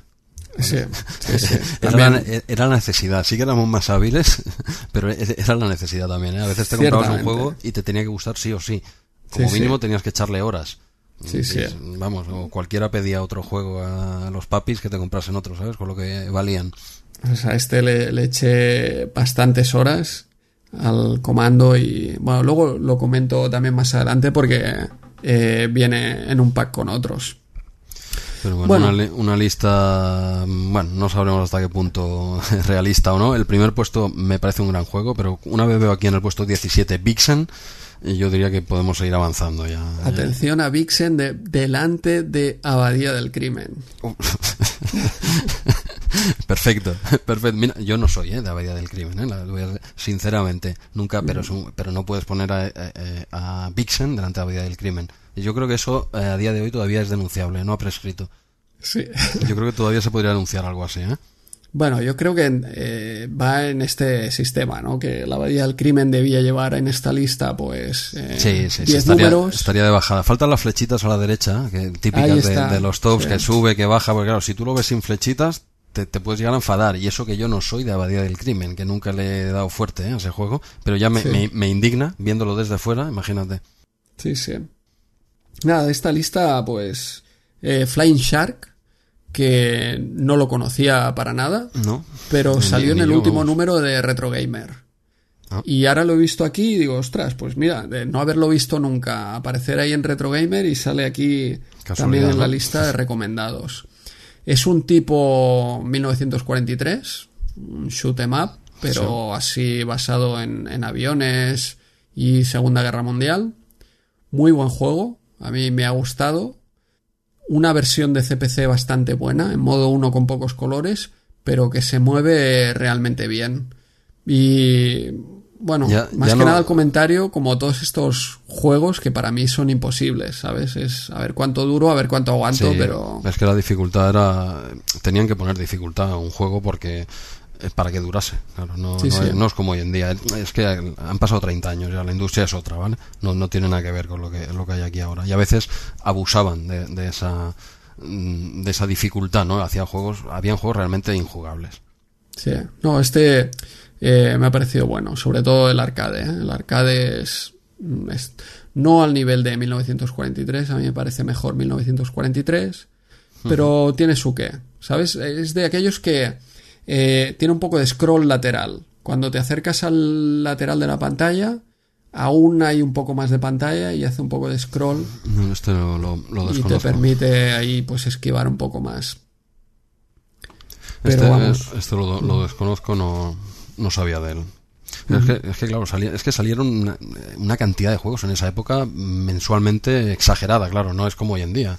Hacer un juego no, no requiere el personal ni el dinero que hoy en día se requiere y salían juegos de, de, todo tipo, ¿no? Eh, cada mes tenías una, avalancha de juegos, mucha basura, también mucha basura, y bueno, juegos de todo tipo. Tenías creo que más variedad que hoy en día. En, cuanto a géneros, en que, igual hoy el número, porque esto se ha masificado, ahora esto da mucho más dinero que antes, y ahora hay muchas más compañías, pero en cuanto a géneros, tenías de todo, tenías de todo. Hoy en día, pues vas, vas a lo seguro, que a lo que a lo que vas a hacer dinero, eh, FIFA, Call of Duty and Company. Sí, sí. Si quieres variedad tienes que irte a indies. A los indies, claro. Los indies son los que mantienen el espíritu retro, dijéramos, con nuevas tecnologías. Que no, no, quiere decir que hoy en día no salgan buenos juegos. Yo tengo un ordenador de, última generación y juego a juegos nuevos, pero bueno, cuesta, al menos a mí me cuesta encontrar alguno que me enganche. ¿eh? Sí, son más de mirar que de, que de jugar. Son, bueno, sí, algunos, la verdad es que son películas interactivas. Pero bueno, seguimos avanzando. Sí, eh, página 28, la siguiente, empezamos ya con código secreto, aquí empiezan a enviar la gente sus preguntas y a preguntar por pokés, etcétera. Y aquí, pues en el código secreto de Amstrad tenemos eh, juegos que a mí también me, me marcaron por varios sentidos. Primero el comando, que es el que te he comentado antes, un juego realmente difícil. O sea, cuando llegabas a la puerta final había una densidad de enemigos allí que era increíble. Yo recuerdo que, salía, o sea, cuando dejaba de jugar a ese juego estaba súper excitado porque no podía más, estaba temblando de del nivel de atención una tensión increíble del movimiento que, que, tenía que hacer. Ya te digo rompí varios varios joysticks. Sí sí. Y este juego también lo compré en Andorra. En Andorra. También porque yo creo fue de los primeros que tuve para, para el Amstrad CPC si no, yo de hecho creo que fueron los primeros que me compré, aparte de los que venían con el ordenador. Y era cuando por aquí estos juegos valían 3.000 pelas, que deben vienen a ser como 18 o 20 euros. 3.000 pesetas, madre mía. En la época era mucho dinero. era mucha pasta, sí, sí. Y en Andorra, pues yo creo que me pillé cuatro, me pillé el, el Comando, el Cazafantasmas, el Rambo y el Raid y los cuatro pues me salieron por, por las 3.000 pelas que me hubiera comprado uno en cualquier otro lado. No te lo quitaban en la aduana como el tabaco, ¿no? Eso no, no, ese, bueno, iba ahí a buen recaudo, ¿eh? no, lo soltaba. te hubieses quedado tú con los juegos, si hacía falta. Sí, sí, sí. Pero bueno, luego también tenía sus problemas, porque por ejemplo el cazafantasmas no, no me cargaba. O sea que me vine ah. con uno que no me cargó. No, amigo. Que lo he probado ahora y bueno, ya, ya estaba bien que no me cargara. Sí, sí, no, no tengo ningún recuerdo de cazafantasmas. Sin cargarlo tenía la ilusión de que era un gran juego. Habiéndolo cargado, digo... Pero hablas este que es en vista aérea, que se ve la ciudad, que vas con el coche de un lado para otro. el coche, sí, sí. Eh, mm, sí, sí, no, no, no lo jugué no, y no sé, he escuchado hablar en algún podcast y tal, pero no, no, lo, no lo ponen muy bien, ¿eh? O al menos mm, no sé es un intento de GTA sin medios y no yo que creo que era lo que pasaba con muchas eh, licencias que bueno Cazafantasmas ya vende, eh, hazme algo rápido y ya está. Sí, no, igual lo tenían hecho para otro tipo de juego, le cambias el coche, metes el de los cazafantasmas, que se vea desde arriba y, y ya está. pero no, no, lo desconozco. El, sé cuál es, ¿eh? este vista aérea y tal, pero no, no he jugado nunca. Y por aquí, pues otros también aparece Decathlon, que yo recuerdo, o sea, para mí los juegos de, de pruebas deportivas también eh, me molaba mucho este género. Sí, no, este, este sí que este sí que daba horas de juego, ¿eh? Ahí recuerdas esas, esas partidas a track and field en máquina. Sí, hombre, la recreativa, la recreativa. Estos sí que son juegos rejugables hasta el infinito, ¿eh? Sí, sí, no. A, a rascar esa milésima es, es, muy, muy bueno. Esto ya es otra, es otra historia ya. ¿eh? Y pues yo buscaba estos, eh, ya te digo, probé el Hyper Sports. Eh, el Decathlon este eh, creía que era otro, pero no, el que yo tenía era el Daley Thompson Super Dal Test. Daley Thompson, madre Sí, mía. sí, sí. De hecho, en este, el Decathlon, yo creo que salía en la portada también el Daley Thompson este, Sí. que era el decatleta que, que ganaba las Olimpiadas. Sí, sí, me, me suena la portada, ¿eh? pero a mí el que me suena es el Decathlon, el Hyper Sports, en, en MSX, eran muy buenos. Sí, sí, recuerdo haber jugado un, un Hyper Sports también en MSX con el mando, ¿te acuerdas el joystick que metías ahí en el cursor? Sí, Y sí. ahí darle Sí, al sí. joystick para, para correr los 1500 Sí. metros y que te quedaba el brazo muerto. La palanquita la tienes Mm. atrás. Aún, mira, a día de hoy aún sigue ahí, no se ha roto, imagínate. Lo que, ha tenido, lo, lo que ha tenido que aguantar esa palanca, madre mía. Aguantando track and fields y todo, bien, bien. Y bueno, y no sé si querías comentar alguno Sí, más de... Dos juegos aquí que también representan un poco eh, qué, lo que, qué es lo que nos sucedía con los juegos. Porque está aquí el Harrier Attack, que este te lo quería recomendar yo porque en su momento lo jugué mucho en CPC y me gustaba mucho. Y lo he puesto ahora y uf, Se, ya se ha caído un mito, ¿no? eh, caen los mitos. Pero también recuerdo cómo fue en su momento este juego. Este juego es de Claro, los que tenían una cinta grabada.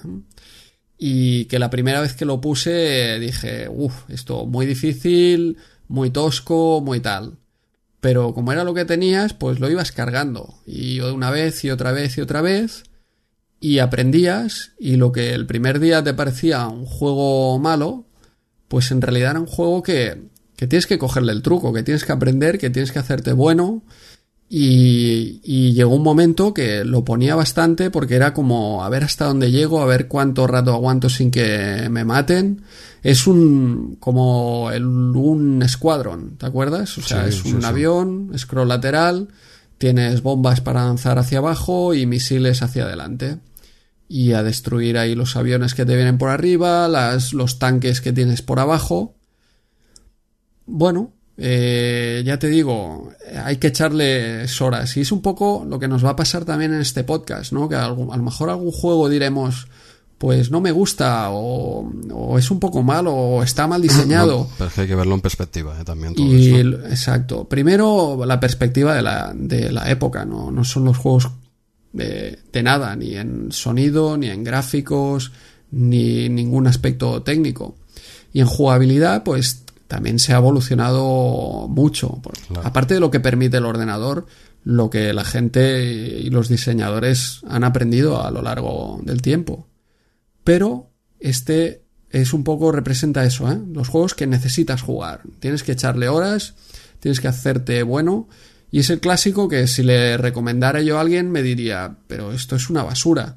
Y en cambio, si, si es el único que tienes, Le ese sacas- es el le- que le echas horas, es que hoy, partido. hoy en día no se tiene esa paciencia. Hay tanta oferta también que, Sí. que, que no tienes esa. Si no te entra la primera o si ves que es un poco difícil, eh, fuera.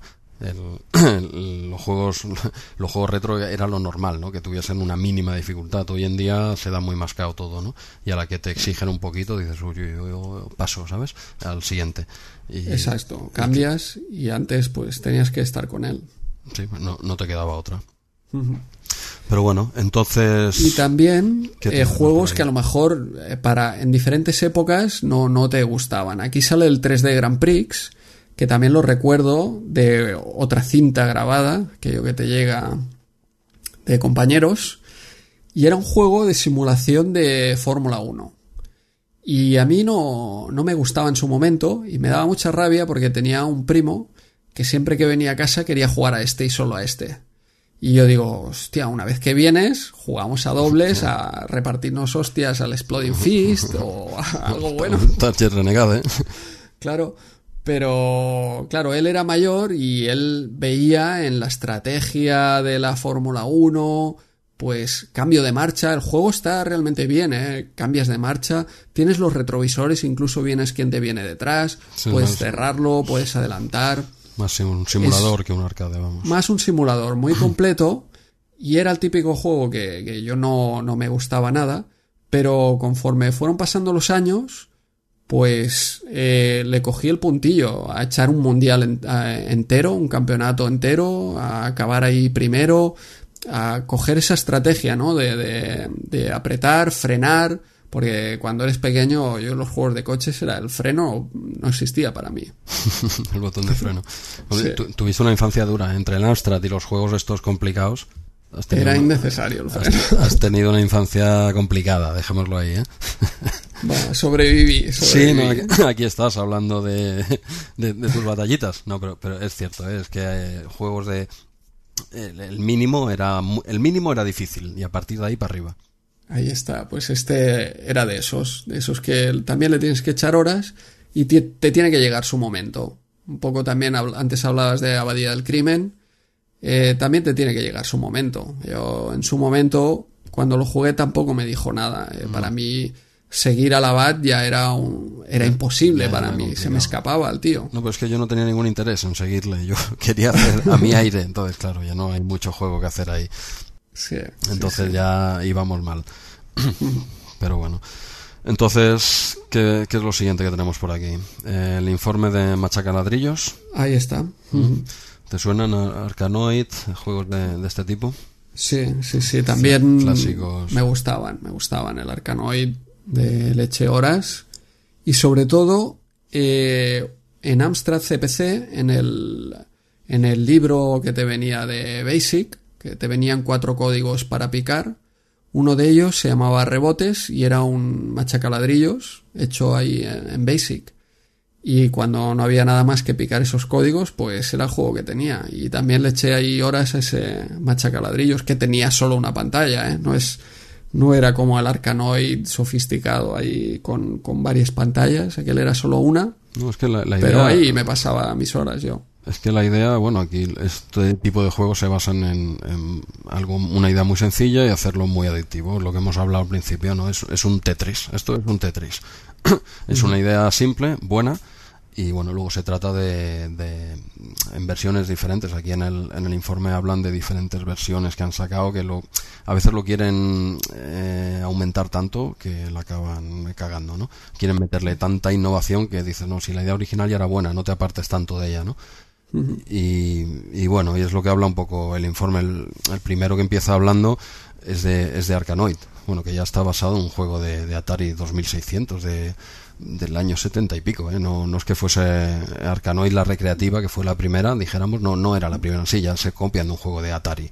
Sí, sí, bueno, este era el Breakout, el, el juego que, con el que Steve Jobs timó a su amigo Steve Wozniak. ¿Ah, ¿Sí? Sí, porque en, eh, en Atari, eh, bueno, la misión que les encomendaron a, a Wozniak y a Jobs era reducir el número de chips que tenía el arcade del, del Breakout. Del Breakout. Y entonces eh, Jobs le dijo a Wozniak, bueno, mira, nos dicen que nos dan, no recuerdo la cifra exacta, pero como 10 dólares por cada chip que sacas. Y el tío pues estuvo ahí sacando, no sé si sacó 30 o 40 chips, redujo la máquina mogollón y en realidad les estaban dando mucha más pasta. Y se lo llevaba al otro. Se llevó él. y le dio una minucia. y, esto se, ha llegado a enterar este hombre con el, con el tiempo, ¿no? Se llegó a enterar, sí, sí, más tarde. Pues Pero bueno, ya le conocía, ya era. Ya era, eran los dos ricos, ya no venía de ahí. Lo recordaría con una risa. esos primeros 5.000 dólares. Madre mía, sí, sí. El Breakout, un juego del 76 de, de Atari. Y bueno, eh, aquí Arkanoid sí sacó la recreativa Taito y lo, y lo petó, ¿no? Cogiendo una idea que no, que no es suya en realidad. Pero claro, es que Arkanoid. Eh, es que yo creo que es el mejor de todos los juegos que hablan aquí, ya es el primero, el ¿eh? más antiguo, dijéramos. Sí, yo es el único que he jugado. ¿eh? ¿Tú has probado todos estos? ¿Alguno interesante? Sí, a ver, hay desde... Mira, empieza con, con Arkanoid, que bueno, es conocido, poco más se puede decir de este juego. El, yo, perdona que te diga, pero la versión de MSX es muy superior a la de Amstrad. Aquí sí que lo puedo decir tranquilamente. ¿eh? Para uno que lo puedo decir, no... no bien, bien. Para uno que lo puedo decir, no, me cortes. No 3 a 1, vamos ya. No, está la versión de... pero no, es un port. No, es un port. No, no, no, es un port. No es un port. Aquí es, es de Taito en, en MSX el, es fluidísimo el juego. Está, claro, aquí usan ya realmente el, potencial que tenía su ordenador. Haciendo por de Spectrum, bueno, pues tienes por de Spectrum que tenía juegazos. A mí me encanta el Spectrum, ¿eh? Pero no, no, aquí es. para mí es la, la, mejor versión, las otras no, no están mal. En, en NASA, sinceramente, ahora no, no lo digo en broma, ¿eh? no sé si es cosa del emulador o en la máquina original que no la tengo. También pasaba, pero veo el movimiento muy muy eh, complicado. Se acelera solo, a veces se frena, no es fluido. Sería la palabra. Yo lo recuerdo, a mí me gustaba bastante este, este juego. No, no, es que claro, es que en cualquier versión el Arkanoid es bueno. es que es bueno. Sí, pero a ver, hay que reconocerlo. ¿eh? Amstrad eh, tiene era conocido por su tosquedad. ¿eh? Algunos scrolls, algunos movimientos. Este, bueno, este no tiene En vez de saltar píxel a píxel, pues saltaba de, de 4 en 4. Sí, este, el scroll no, no lo tiene, pero sí que es verdad que, que la, la, paleta, la paleta a veces da unos saltos que te saca del juego completamente, no puedes hacer nada. Es que juegas y no es culpa tuya, entonces te da una sensación de impotencia. Pues mira que el juego está bien, cuando, cuando va bien. Por eso yo tengo la duda a día de hoy, digo, pero esto que es el emulador, que no me va bien, o, o, el juego era así, porque si realmente era tal cual, a veces era injugable. A veces. Sí, no, ¿eh? no recuerdo estos saltos que comentas. Sí, no, no, nada, exagerado ahora quien me escucha igual dirá dónde va, ¿no? Pero de vez en cuando sí que te saca de la partida porque es injusto. ¿Por qué se ha parado aquí? O, o tiene una pequeña aceleración que en, en MSX no tiene, es, más, es más natural, los rebotes, todo es, es más natural, al menos en, la, en esta versión es, para mí... colorido bien, sin color clash como, claro, claro, en Spectrum. Claro, aquí es que estaba, yo creo que este estaba hecho directamente para MSX. Estaba hecho directamente para MSX. En Spectrum el, se mueve más fluido, tienes el color clash, pero al menos se puede jugar mejor que en el de Amstrad, que tiene un color espectacular como siempre, pero es poco jugable. Es poco jugable. Yo me, en esta me quedo primero con, con el Arkanoid, o sea, con la, la versión de, de, MSX. Luego, luego pasa a la siguiente, eh, hablan del Crackout, bueno, eso es otro de los, de los múltiples clones que han hecho de, de, de Arkanoid. Y este, este es de Gremlin Graphics. Este, no sé si te suena a ti. Eh, me suena el nombre, pero no, no lo he jugado. Eh, no, no. Este es un Arkanoid que juegas de lado. Es como si coges el Arkanoid y giras la pantalla. ¿eh? Sí, veo aquí el, el, pantallazo que hay. Sí, no, no, no, está mal, no está mal, pero tampoco aporta, quitando el giro, que es lo que lo, lo, hace diferente, tampoco aporta mucho más. es, y este 3D por aquí, ¿cuál, ¿cuál es el que es 3D? Luego hay otro, eh, tendríamos, no, hay uno que se ve como en isométrico. Este es el que comento, el Ball Breaker. Se ve aquí Sí, la pantalla así sí. isométrica. Sí, eh, a mí no me gusta, no me gusta. Porque puedes moverte hacia arriba también la, la pala, veo. No, la pala. O entiendo. No, vas de. Se ve como un vista isométrica, como si fuese un Filmation más o menos. Sí, sí, Y- sí. Pero no, no, el movimiento de la pala es igual. Es como si coges la pantalla del Arcanoid y lo ves desde otro punto de vista. Solo en horizontal, pero por ejemplo veo eh, que hay ladrillos a diferentes alturas. La, la pala no mueve, no, porque se mueve en altura. Tú estás abajo, al menos las Ajá. pantallas que yo juego. Tú estás abajo, Sí. los ladrillos van cayendo de arriba abajo. Ah, O sea, vale, vale. Aprovecha. Perfecto. Solo vas destruyendo los de abajo. Sí, exacto. Aprovechan esa perspectiva que no tienes en Sí. los otros para hacer que Sí, los ladrillos vayan cayendo de, de arriba abajo. Eh, quizás que estoy demasiado acostumbrado al Arcanoid, pero, pero lo veo muy complicado. O sea, es como querer rizar el rizo. Eh, bueno, lo ponen bien en la revista, ¿eh? Pero no a mí no, no me convence o estoy ya demasiado acostumbrado a- a- al Arcanoid y este tipo de vista que baja las fichas es como querer meterle demasiado, es querer meterle demasiado, ¿sabes?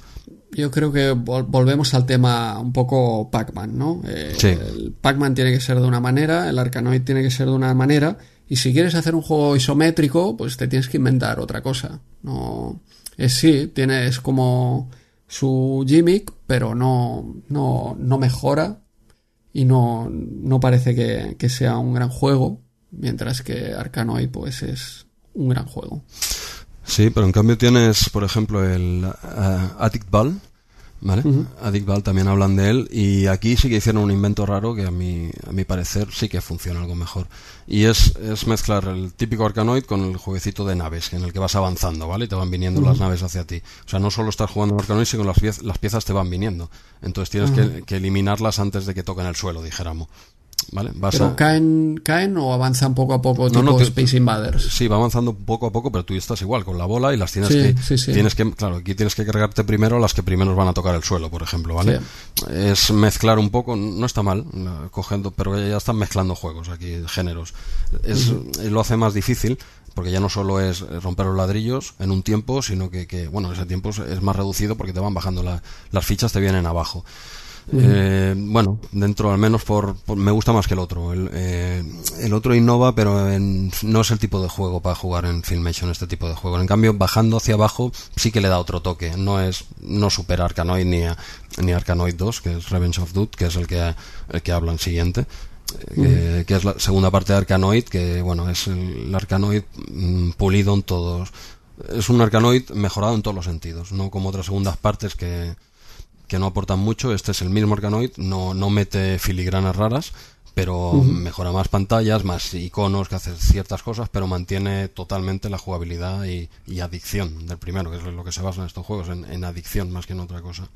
Sí, sí. El, el- la idea es, eh, si juego otra vez, seguro que avanza un poco más. Uf, y echas otra partida. Y otra, y otra. Es complicado, es complicado. Mira, yo hace quizá, no sé, dos, tres años, digo, esto lo tengo que acabar yo con emulador. Lo acabé tirando de, de guardar estado, no sé las veces que guardaría estado. Pero, pero vamos, dentro de la misma pantalla, ¿eh? aquello que paras aquí, dice la bola va a ir para la derecha, yo me giro para la derecha, luego me, eh, bueno, eh, que no lo disfrutas, ¿eh? era ya como un reto personal, ya como un reto personal, te hablo del Arcanoid 1, ¿eh? Y, y tardé, digo, yo no sé si alguien esto en la época se lo acabó legalmente, porque tenía que ser un, no sé, un sonado. Para acabarte algo así no tienes que, no puedes estar bien. Bueno, es que hay gente que tiene mucha habilidad Pero o es, es está- exagerada la dificultad que, que, que va Sí. adquiriendo una vez. Yo en su día, pues igual llegaría a pantalla 14, ¿vale? Y ya era demasiado. Y jugué horas, tampoco soy ningún figura, ¿eh?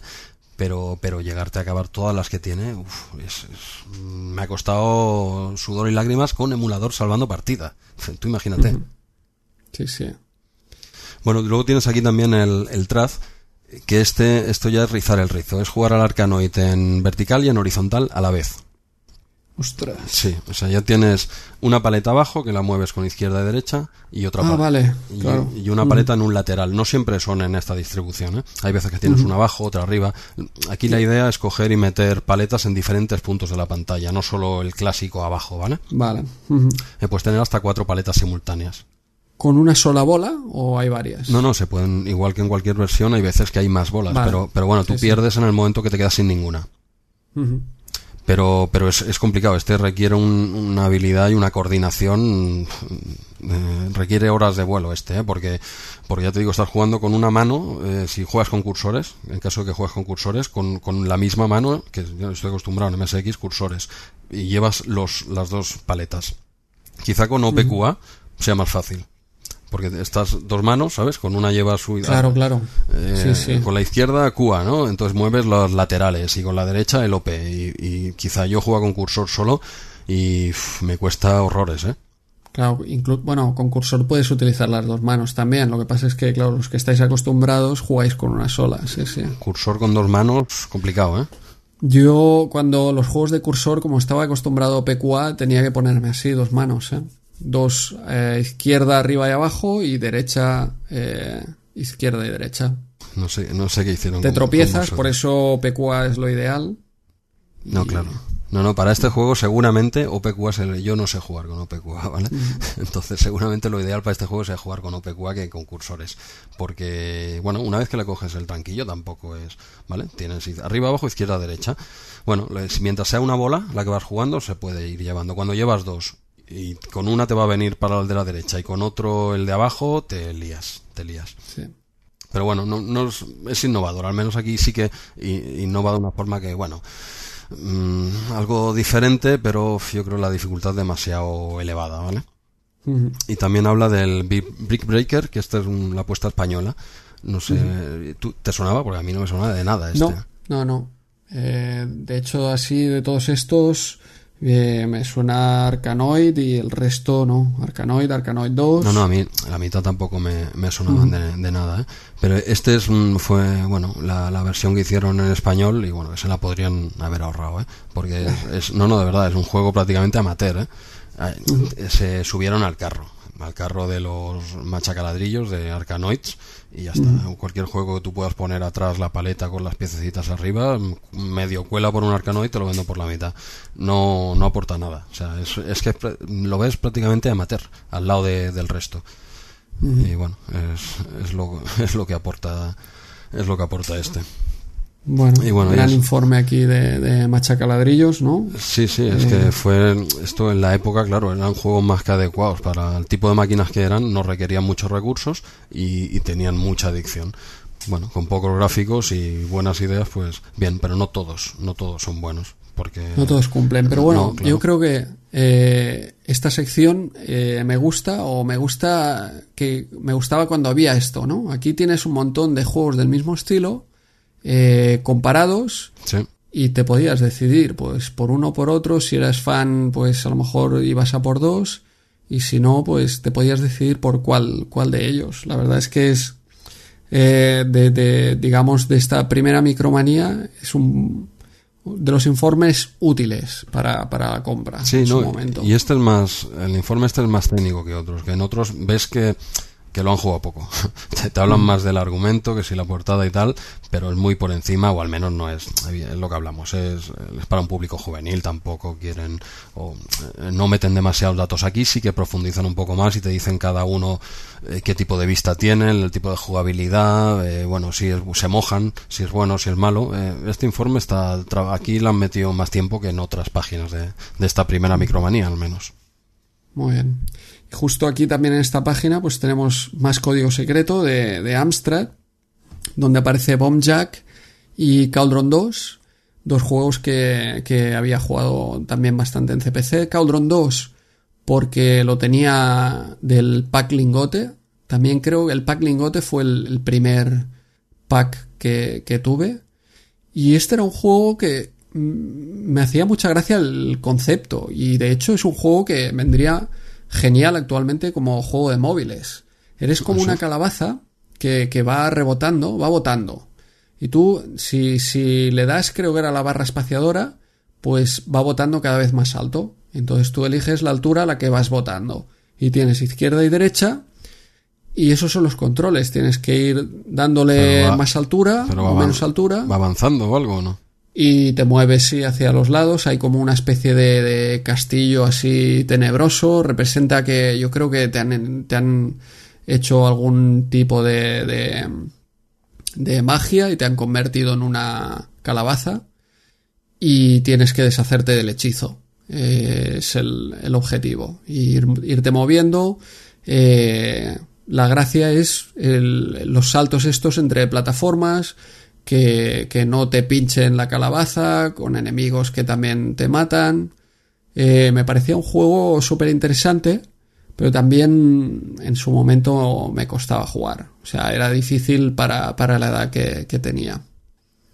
Pero es un concepto chulo para actualmente para móviles, aquello que le das con un dedo, ¿no? Irle dando y Sí, no, juegos que no requieran un control típico de, de- de muchas direcciones y tal, que sean botones más simples, izquierda-derecha, un Arcanoid también, de los que hemos hablado. Son juegos Sí. que sí que encajan en móviles. Otros, eh, yo- no sé tú, yo soy incapaz de jugar en pantalla con un, un cursor eh, virtual, no puedo. No, no, está claro. Los juegos. Cada, cada sistema tiene que ser lo, lo suyo. Tal, está diseñado el sistema para, para jugar de una manera, no para jugar de otra. Exacto, aquí faltan botones.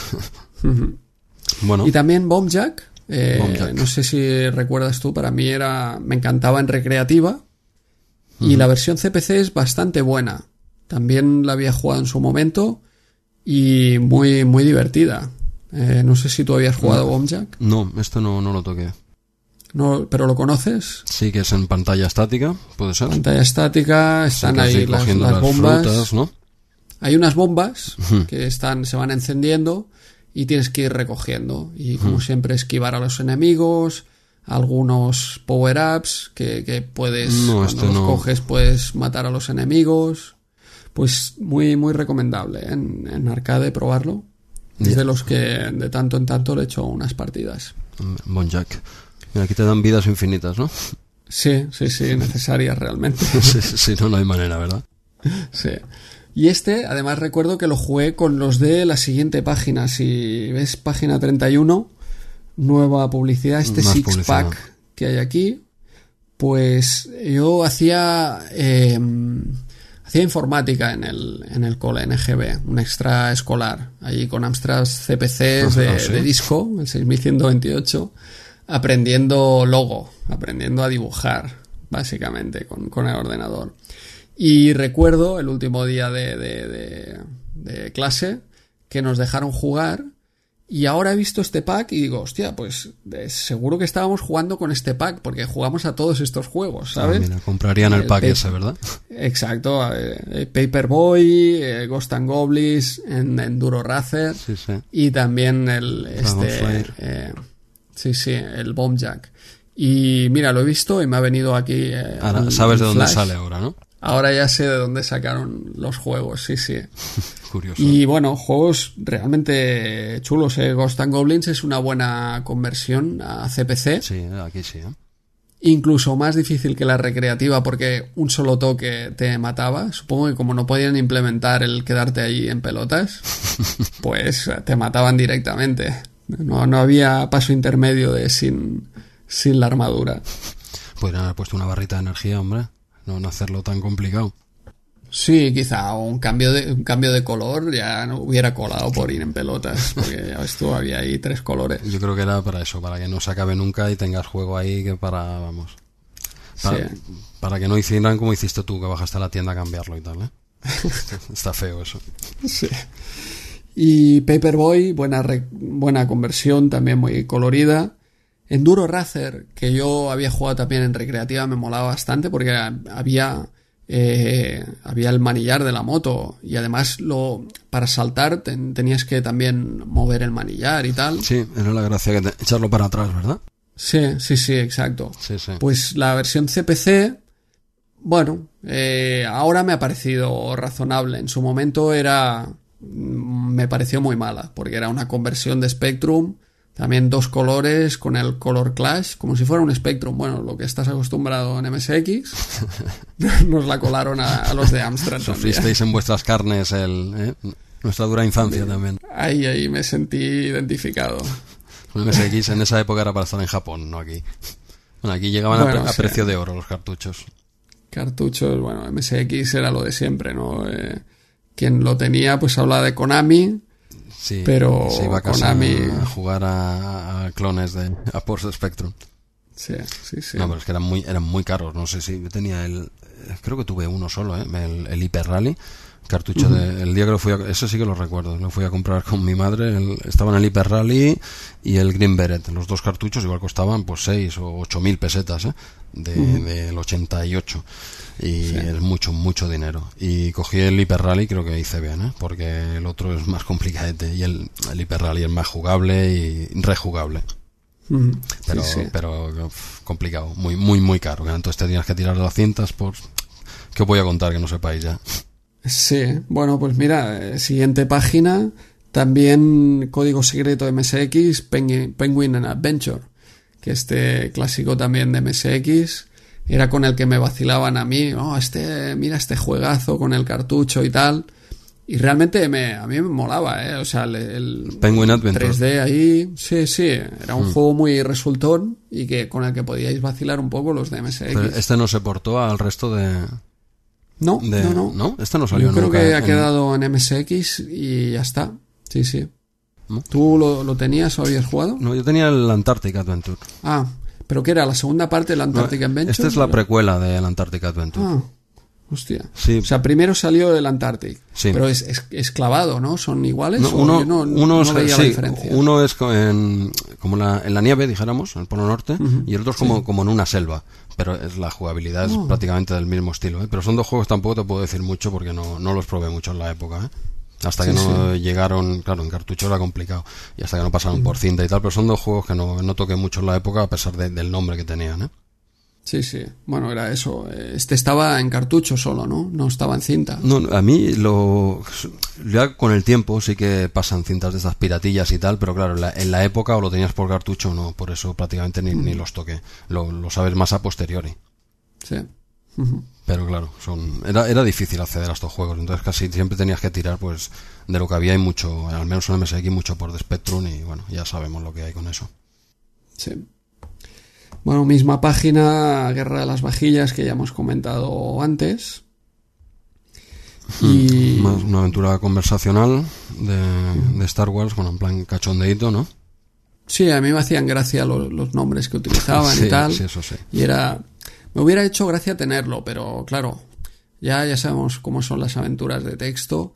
invertir eh, tu juego que te comprabas, no sabías cada cuánto, pues la verdad es que no, no, no tuve ganas de tener, de comprarlo. No, no. Sí de probarlo, pero no de comprarlo. No me llamaron la atención, ya te digo. Posteriormente, ya en época de Amiga y tal, se aventura gráfica ha sido prácticamente mi género favorito, pero las conversacionales no, no, no me entraron por los ojos desde un primer momento y no, la verdad es que no me puse con ellas. Y esta es una, una de ellas. Bueno, seguiríamos avanzando. Sí. ¿Qué más tenemos por aquí? Ah, mira, tenemos aquí en la, la publicidad de, de No, esta es de Atari. El, el, hermano pobre de Amiga, pobrecitos. Sí. Aquí en la página 38. Publicidad de Atari y... Bueno, 70.000 pesetas de la época. No, no sé cuánto estaría la Amiga, pero claro, tiene que ser un precio bastante alto. Pues parecido, ¿no? Yo creo que más adelante hay publicidad, a ver si, si se ve. Sí, hostia, claro, 70.000 pesetas de la época, claro, era, otro nivel, al menos es que todavía no habían empezado los 16 bits eh, fuertes aquí, dijéramos. Claro, esto de un inicio tenía que ser muy, muy caro. Sí, yo creo que también, el, aparte del software, sería caro y necesitabas la pantalla, pero el Amstrad mm, tenía un precio similar, ¿eh? Lo que pasa es que, claro, el Amstrad te venía con todo. Con ese precio tenías Claro, bueno, aquí sabe con su monitor y todo, ¿eh? No, sé si entrará. Yo creo que no, no entraba, ¿eh? Yo creo que en monitor esa parte. Puede ser, puede ser, porque si en la más o menos estaba al mismo precio, te venía con todo. Sí, sí, sí, debe ser. Bueno, pues ahora pasaríamos, mira, la página 42 nos viene más publicidad, como no podía ser de otra forma, eh, doble página de, de Ocean. Pero yo quería eh, resaltar uno, que, que, fui un enfermo de ese juego durante mucho tiempo y, a día de hoy todavía me gusta seguir jugando, que es el, el Mazda 2. Y, y, te lo digo así por encima porque no tengo la publicidad delante, está recortado. Tengo, en la, tengo una micromanía original delante, cortada con cúter, bien cortada, ¿eh? si no quería romper la revista. Y, y hablan de, de Mazda 2 y no, me la sé de memoria, no me hace, no me hace falta verla. Aquí tengo un agujero ahora, ¿vale? Puedo meterla. El de, el de Vixen no lo recortaste, recortaste Match Day 2. Eh, lo llevé encima, pero en plan postureo. Fue uno de mis primeros postureos, era por la chica, digo, para que viesen que me iban las chicas, pero no lo jugué, no lo toqué. No sabía ni cómo se llamaba. pero este sí, este sí que lo recorté, bueno, tengo unos cuantos recortados. Y este Mazda 2 para mí el, el, mejor juego de fútbol de, de 8 bits. Ahora cada uno tiene el suyo, pero es que con ese juego quizá no sea el mejor, pero yo sé, yo fui, fue, fue el que más jugué en la época, incluso haciendo ligas tal Miguel, que a ti te sonará.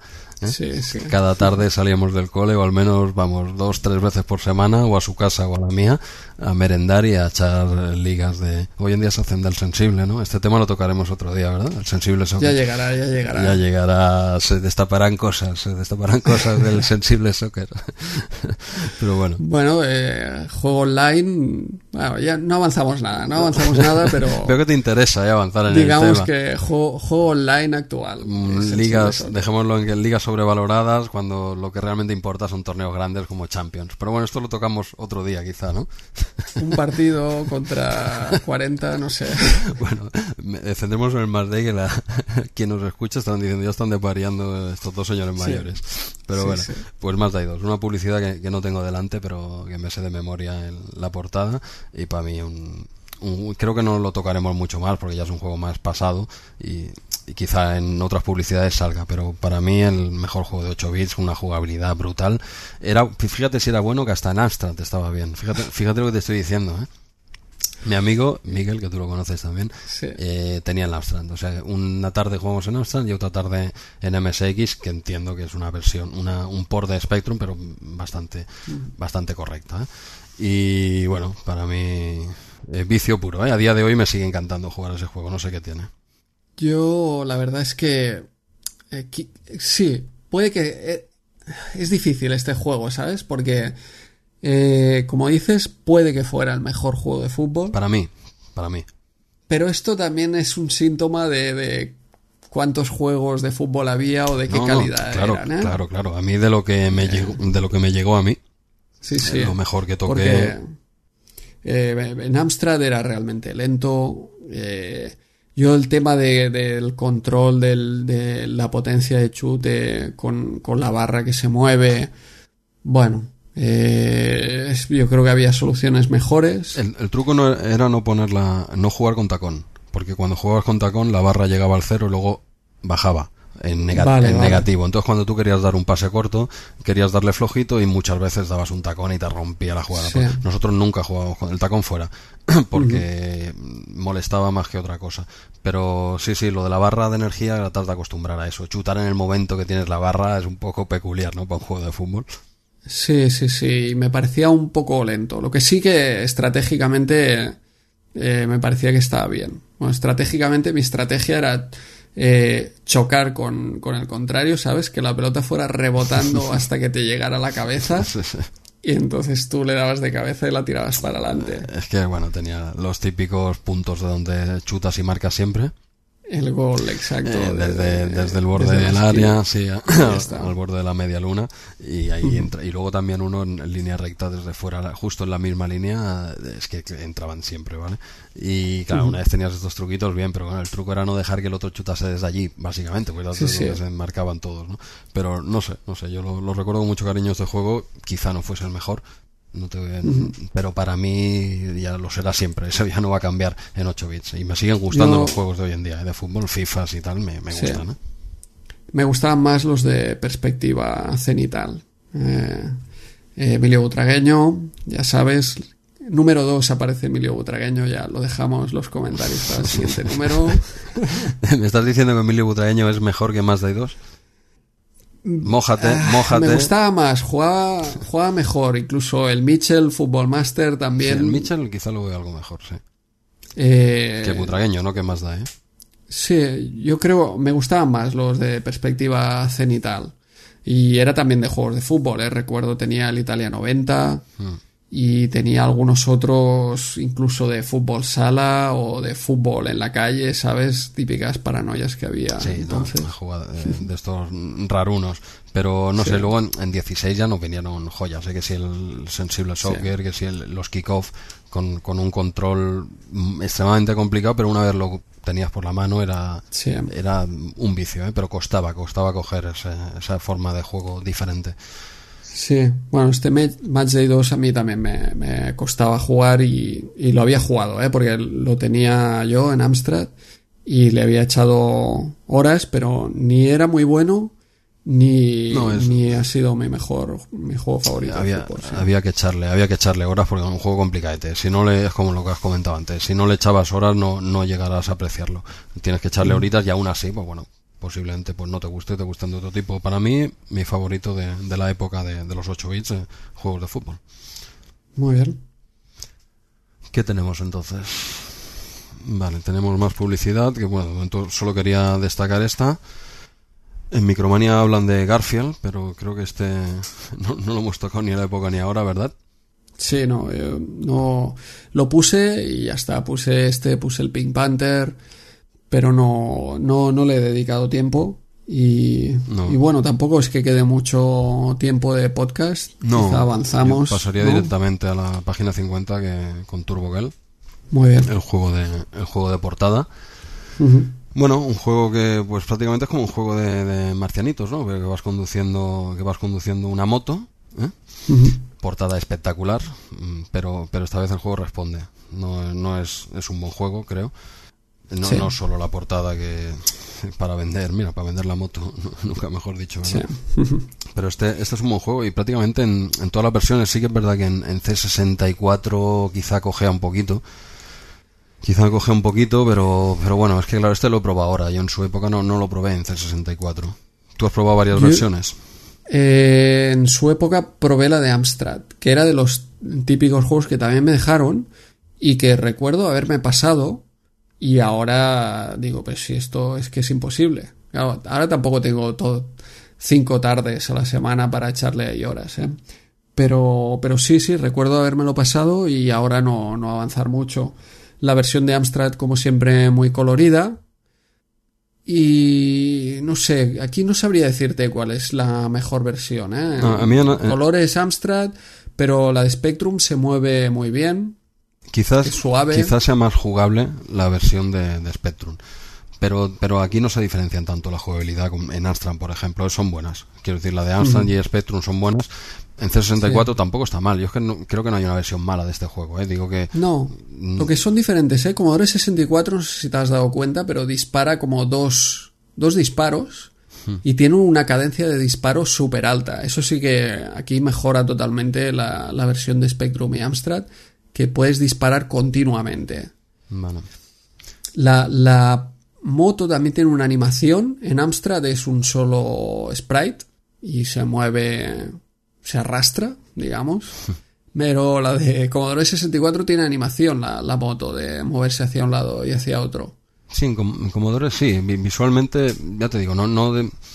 No de Los colores no son. Es Eh, Claro, lo que pero- me canta mucho de Commodore en este, en este juego. ¿eh? Bueno, en la mayoría, si son con, acostumbrado colores a. pastel, sí. Y viniendo de Amstrad, pues ya todavía Sí. más, claro, que son colores Pero en este vivos. caso es que tampoco utiliza muchos colores. Aparte de pastel, no hay muchos colores. Pero ya te digo, el- el- la cadencia de disparo es lo que me ha gustado de, de Commodore. Mm, Yo, yo lo y la veo- animación de la moto. Sí, es un juego que casi en todas las, tres que he probado yo al menos, de ZX, Amstrad y, y Commodore, es bastante jugable. Bueno, y es pues el típico, es como un juego de naves, pero que además como al ir sobre una superficie ya le da otro, como otro nivel. En naves te puedes mover de arriba abajo, no te has de apoyar en nada. Claro, aquí vas con una moto, hay agujeros, tienes que saltar, aparte de matar a los enemigos que te vienen de arriba abajo, dijéramos, de frente, eh, tienes que conducir. Es una mezcla de, pues eso, un juego de, de conducción de vehículos con, con un juego de naves. Y lo hace complicado, pues no solo tienes que matar a los enemigos que te vienen, sino que tienes que ir circulando por la carretera, que hay obstáculos, hay agujeros, a la que avanzas alguna partida, no sé si es la segunda, la tercera, que te, te empieza a desaparecer eh, el suelo. Sí, sí, sí. Bueno, esto lo he visto en YouTube, ¿eh? en vídeos ahí de gente que ha llegado allí. Yo esta vez no he avanzado tanto. No, ahí he llegado, pero no, no he- ahí me he quedado. ¿Sabes? Una, una vez Pero- desaparece el juego, digo, ya Sí. desaparece el, el suelo, ya imposible, imposible. No, pero me parece la idea genial, ¿no? Esta mezcla eh, con la moto, tienes que saltar, eh, tienes la precisión de la moto del salto y a la vez los enemigos, lo que comentas, no, es, Sí, es, es como... es un juego muy interesante, ciertamente. Es más que una portada. Sí, no, este sí, este sí. Es una mezcla de dos, dos géneros prácticamente aquí. Es un género de conducción, género de mm, matar marcianitos, más o menos, pero bien mezclado, no, no como en otros inventos que han querido meter dos, tres, cinco tipos de géneros y, eh, y al final eh, el resultado es eh, horrendo, no hay por dónde pillarlo. Este para mí es más que correcto, no sé qué, qué puntuación le daban, lo puntúan. Eh, No, no, porque no. aquí es como No eh, te salen los mapas y etcétera, Sí, pero no, no está, no hay una puntuación porque no hay un análisis. No, no, no, aquí no, no tenemos eso. Bueno, te habla un poco del argumento del juego, peliculero a más no poder, que es- una agente secreta que, que no es capitana, no sé qué, de una fuerza especial que tiene que ir a matar a los que quieren invadir a la Tierra, bueno, una, una paranoia, es igual, el argumento daba. Yo creo que hicieron el juego y pillan a alguien luego. y- Paranoia a posteriori. Yo Eh, creo que aquí, además, este juego, eh, no sé si eh, es realmente Dynamic eh, in-house. Me parece que no, que es de aquellos que programaba alguien y se los llevaba allí a Dynamic. Y bueno, pues supongo que la idea de aquella persona, no estoy seguro, me suena. La idea de aquella persona era pues una, una moto y los saltos y tal. Y Dynamic dijeron, déjame que, que rollo me haga una portada y ya está. Claro. Y, luego este. invento una película que no tiene absolutamente nada. Da igual, tú puedes poner que esta señora va a comprar al súper en moto y eh, y ya está, ¿vale? Es lo de menos, pero hace gracia. El argumento es que está currado, ¿eh? Está, está currado, que si es una teniente del cuerpo de intervención del ejército, no sé qué, y bueno, la respetan en toda la galaxia, y bueno, será por la ropa que lleva. Exacto, que es el uniforme, del ejército este. Eh, sí, debe ser un uniforme, a ver dónde hay que afiliarse aquí. Y, y, ya está, pero sí, lo leí así un poco por encima, me, hacía gracia, ¿no? Digo, hostia, en la época como, como y nunca mejor dicho, cómo nos vendían la moto. Pero bueno, por, por suerte, por suerte, el juego este es bueno. En mi, en, mi, opinión, y creo que en la tuya también. No es, no es un Vixen, no es un Vixen de por, portada acá. Vale la pena, exacto. Y se acabó. Mm. Sí, sí. Y aquí, pues mira, justo también al final este reportaje tengo una pregunta para ti, porque en la sección software eh, pone una pregunta de algún MSXero Y pregunta, ¿puede hablar un MSX? ¿Puede hablar un MSX? Pregunto yo, te pregunto, ¿puede hablar un MSX? Mm. bueno, yo tenía conversaciones con el MSX. Otra cosa es que pudiese hablar o no. Pero yo, yo bueno, más que hablar me he cagado en él bastantes veces cuando me han matado. Yo no sé cómo aguanta ese ordenador a día de hoy, lo sigo teniendo y te juro que funciona. ¿eh? Lo conecté creo que el año pasado por curiosidad. Digo, esto no tiene que andar. Hacía años, ¿eh? Digo, esto, y sí, sí, funciona, tío. funciona. La cinta, por supuesto, no. He metido una cinta que la perdí, que me dio una, una rabia. Sí, pues hacía, años, hace años que no lo tocaba, metí una cinta de esto, un año, hace uno o dos años, la cinta y se empezó a enrollar, la saqué, digo, hostia, qué pena. De las, mm. de las pocas cintas que me quedaban, esa a tomar por saco, pero el cartucho sí funciona. Pero bueno, la cinta era, es, porque vosotros teníais que poner un cassette aparte, ¿no? Y enchufarlo. No, en, el mío no. En, ah, venía con, eh, con cassette tipo CPC. con... Eh, incorporado. El mío no, era el HP 501. No, no te lo sé decir de memoria ahora, ¿vale? Pero mi modelo eh, venía con, el, con dos unidades de cartucho y una de cinta, todo, todo incorporado. Entonces, claro, ahora cambiar la cinta, bueno, no sé lo que tendría que hacer ahí. Pero bueno, he visto vídeos incluso en YouTube de cómo reparar la cinta, que es, genérico, con los años se estropea en todos. Sí, sí, no recordaba que había MSX de este estilo. Pensaba que todos eran de, de conectar el cassette aparte. Pues en relación a esto de que los ordenadores hablan, yo recuerdo que del, Amstrad CPC tenía el, sintetizador de voz, eh, que era como una especie de hardware que conectabas allí al, al port, yo creo que era al, port, al puerto paralelo, y tenías tu su programilla que escribí, todo lo que escribías, pues lo, lo hablaba. La verdad es que era una chorradita con la que te reías dos veces y ya está, ¿no? pero no, tenía mucha más salida, ¿no? Pero, exacto, pero recuerdo que daba juego con algún amigo que había venido ahí a casa de, bueno, empezarle a decir barbaridades al ordenador. y que las soltase, ¿no? Y que las soltase ahí. Aparte de la típica gracia de que repitiera una letra, que repitiera un sonido tal, pues la gracia era que dijera ahí barbaridades y descojonarnos. la primera vez en, tu vida que escuchas hablar a una máquina, ¿no? Eso, claro, hoy en día ya lo tienen más que superado, ¿no? Incluso los críos, ¿no? Pero claro, en esa época que una máquina hablase, hostia, hablamos Era voz de tipo Stephen Hawking, ¿sabes? Súper digitalizada y tal, pero vamos, eh, en fin, claro, con, bueno, con una, 12 años, tío, te ríes con cualquier chorrada, pues era eso. claro, ahí cumplía el objetivo y a otra cosa, ¿no? Ya se habían gastado tus padres una pasta en eso y venga, y fuera. La próxima vez le compro un juego por 800 pesetas que le dura mucho más. Y exacto. A veces es mejor matar a cuatro tíos que no decir barbaridades. Sí, sí, no quiero preguntar qué dirías en la época. Bueno, puedes imaginarlo.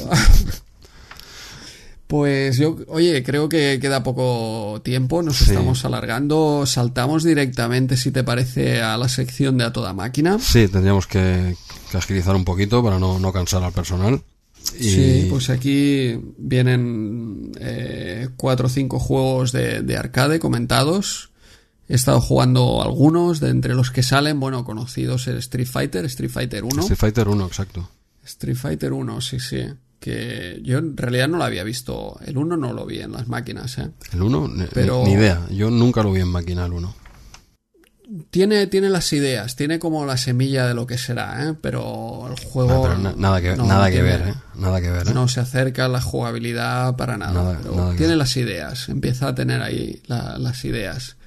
Operation Wolf, que ya hablaremos también más adelante, un juego que me encantaba en recreativa con, con la UCI, allí... Repartiendo. Sí, sí, sí. Y bueno, los que he probado ha sido el Pac-Mania, que te he comentado antes ya al principio el qué, y el Blades of Steel. Es un juego de, de hockey sobre hielo. Y es un juego que yo recuerdo en la época más adelante, eh, que estaba en NES. Y era un juego que me atraía bastante, ¿sabes? Yo tenía, no sé en qué revista venía como un listado o un especial, un, una mini revista de aquellas que venían grapadas con un montón de juegos de NES y tal. Especiales más pequeñitos, ¿eh? Sí, sí. No recuerdo si era Superjuegos o qué revista era. Pero recuerdo que era de la NES y ahí tenía un montón de reviews. Yo no tenía la NES, la NES la tuve luego más adelante cuando aquello ya te la compras de, de segunda mano, cash converters, etcétera, cuando ya eres un fan del retro, ¿no? Sí, mira. Pero en su momento era aquello, hostia, la máquina para mí era como de, de referencia, ¿no? Ese scroll también iba a donde, la tienda aquella que te he comentado donde compraba los juegos, la tenían ahí enchufada y a mí me flipaba ver el scroll de los juegos súper suave. Es que veníamos de máquinas, claro, de los, claro. de los 8 bits, microordenadores y cuando ya empezaron uh -huh. las consolas, la NES, la, bueno, la Super Nintendo, ya eran saltos ya que ya se nos escapaban. Sí. Pues recuerdo de, de, este, esta libretilla con, con, los cuatro reviews que yo marcaba, digo, hostia, si tuviera la NES me pillaría tal, tal juego, tal. Y este estaba entre ellos. Y luego lo jugué en Game Boy. Había una versión de Game, Game, Boy, Boy. Sí, eh, que me dejó Bernat. Eh, cuando ya no estaba en el camping, que teníamos que, para intercambiar los cartuchos, tenía que ir al corte inglés, allí de Plaza Cataluña, dejárselo a, a, un trabajador allí, él me dejaba otro y los intercambiábamos así. El... Muy, muy decente la, la versión de, de, Game Boy. Sí. ¿En Game Boy? Sí, no, la, sí. No, la verdad es que es, una, es, increíble. El tema, algún día ya hablaremos con, con, un poco más calma con la Game Boy, como una máquina de esas características. Después dar el juego que dio. Es, es impresionante lo sí. de esa máquina. Sí, ya, ya, llegará. Pero bueno, para comentar la, la, versión aquí que sale de recreativa, pues sí, claro, muy superior a NES, muy superior a Game Boy. Y un juego que me ha gustado mucho. Ya en su momento me gustaba, pero eh, además que se deja jugar. ¿eh? Con un crédito estuve jugando 15 minutos aproximadamente. Sí. Sí, sí, es aquello que empiezas con, no sé si te dan tres minutos de juego, cada vez que marcas gol eh, te dan medio minuto más y si te marcan gol te quitan 10 segundos. Ah.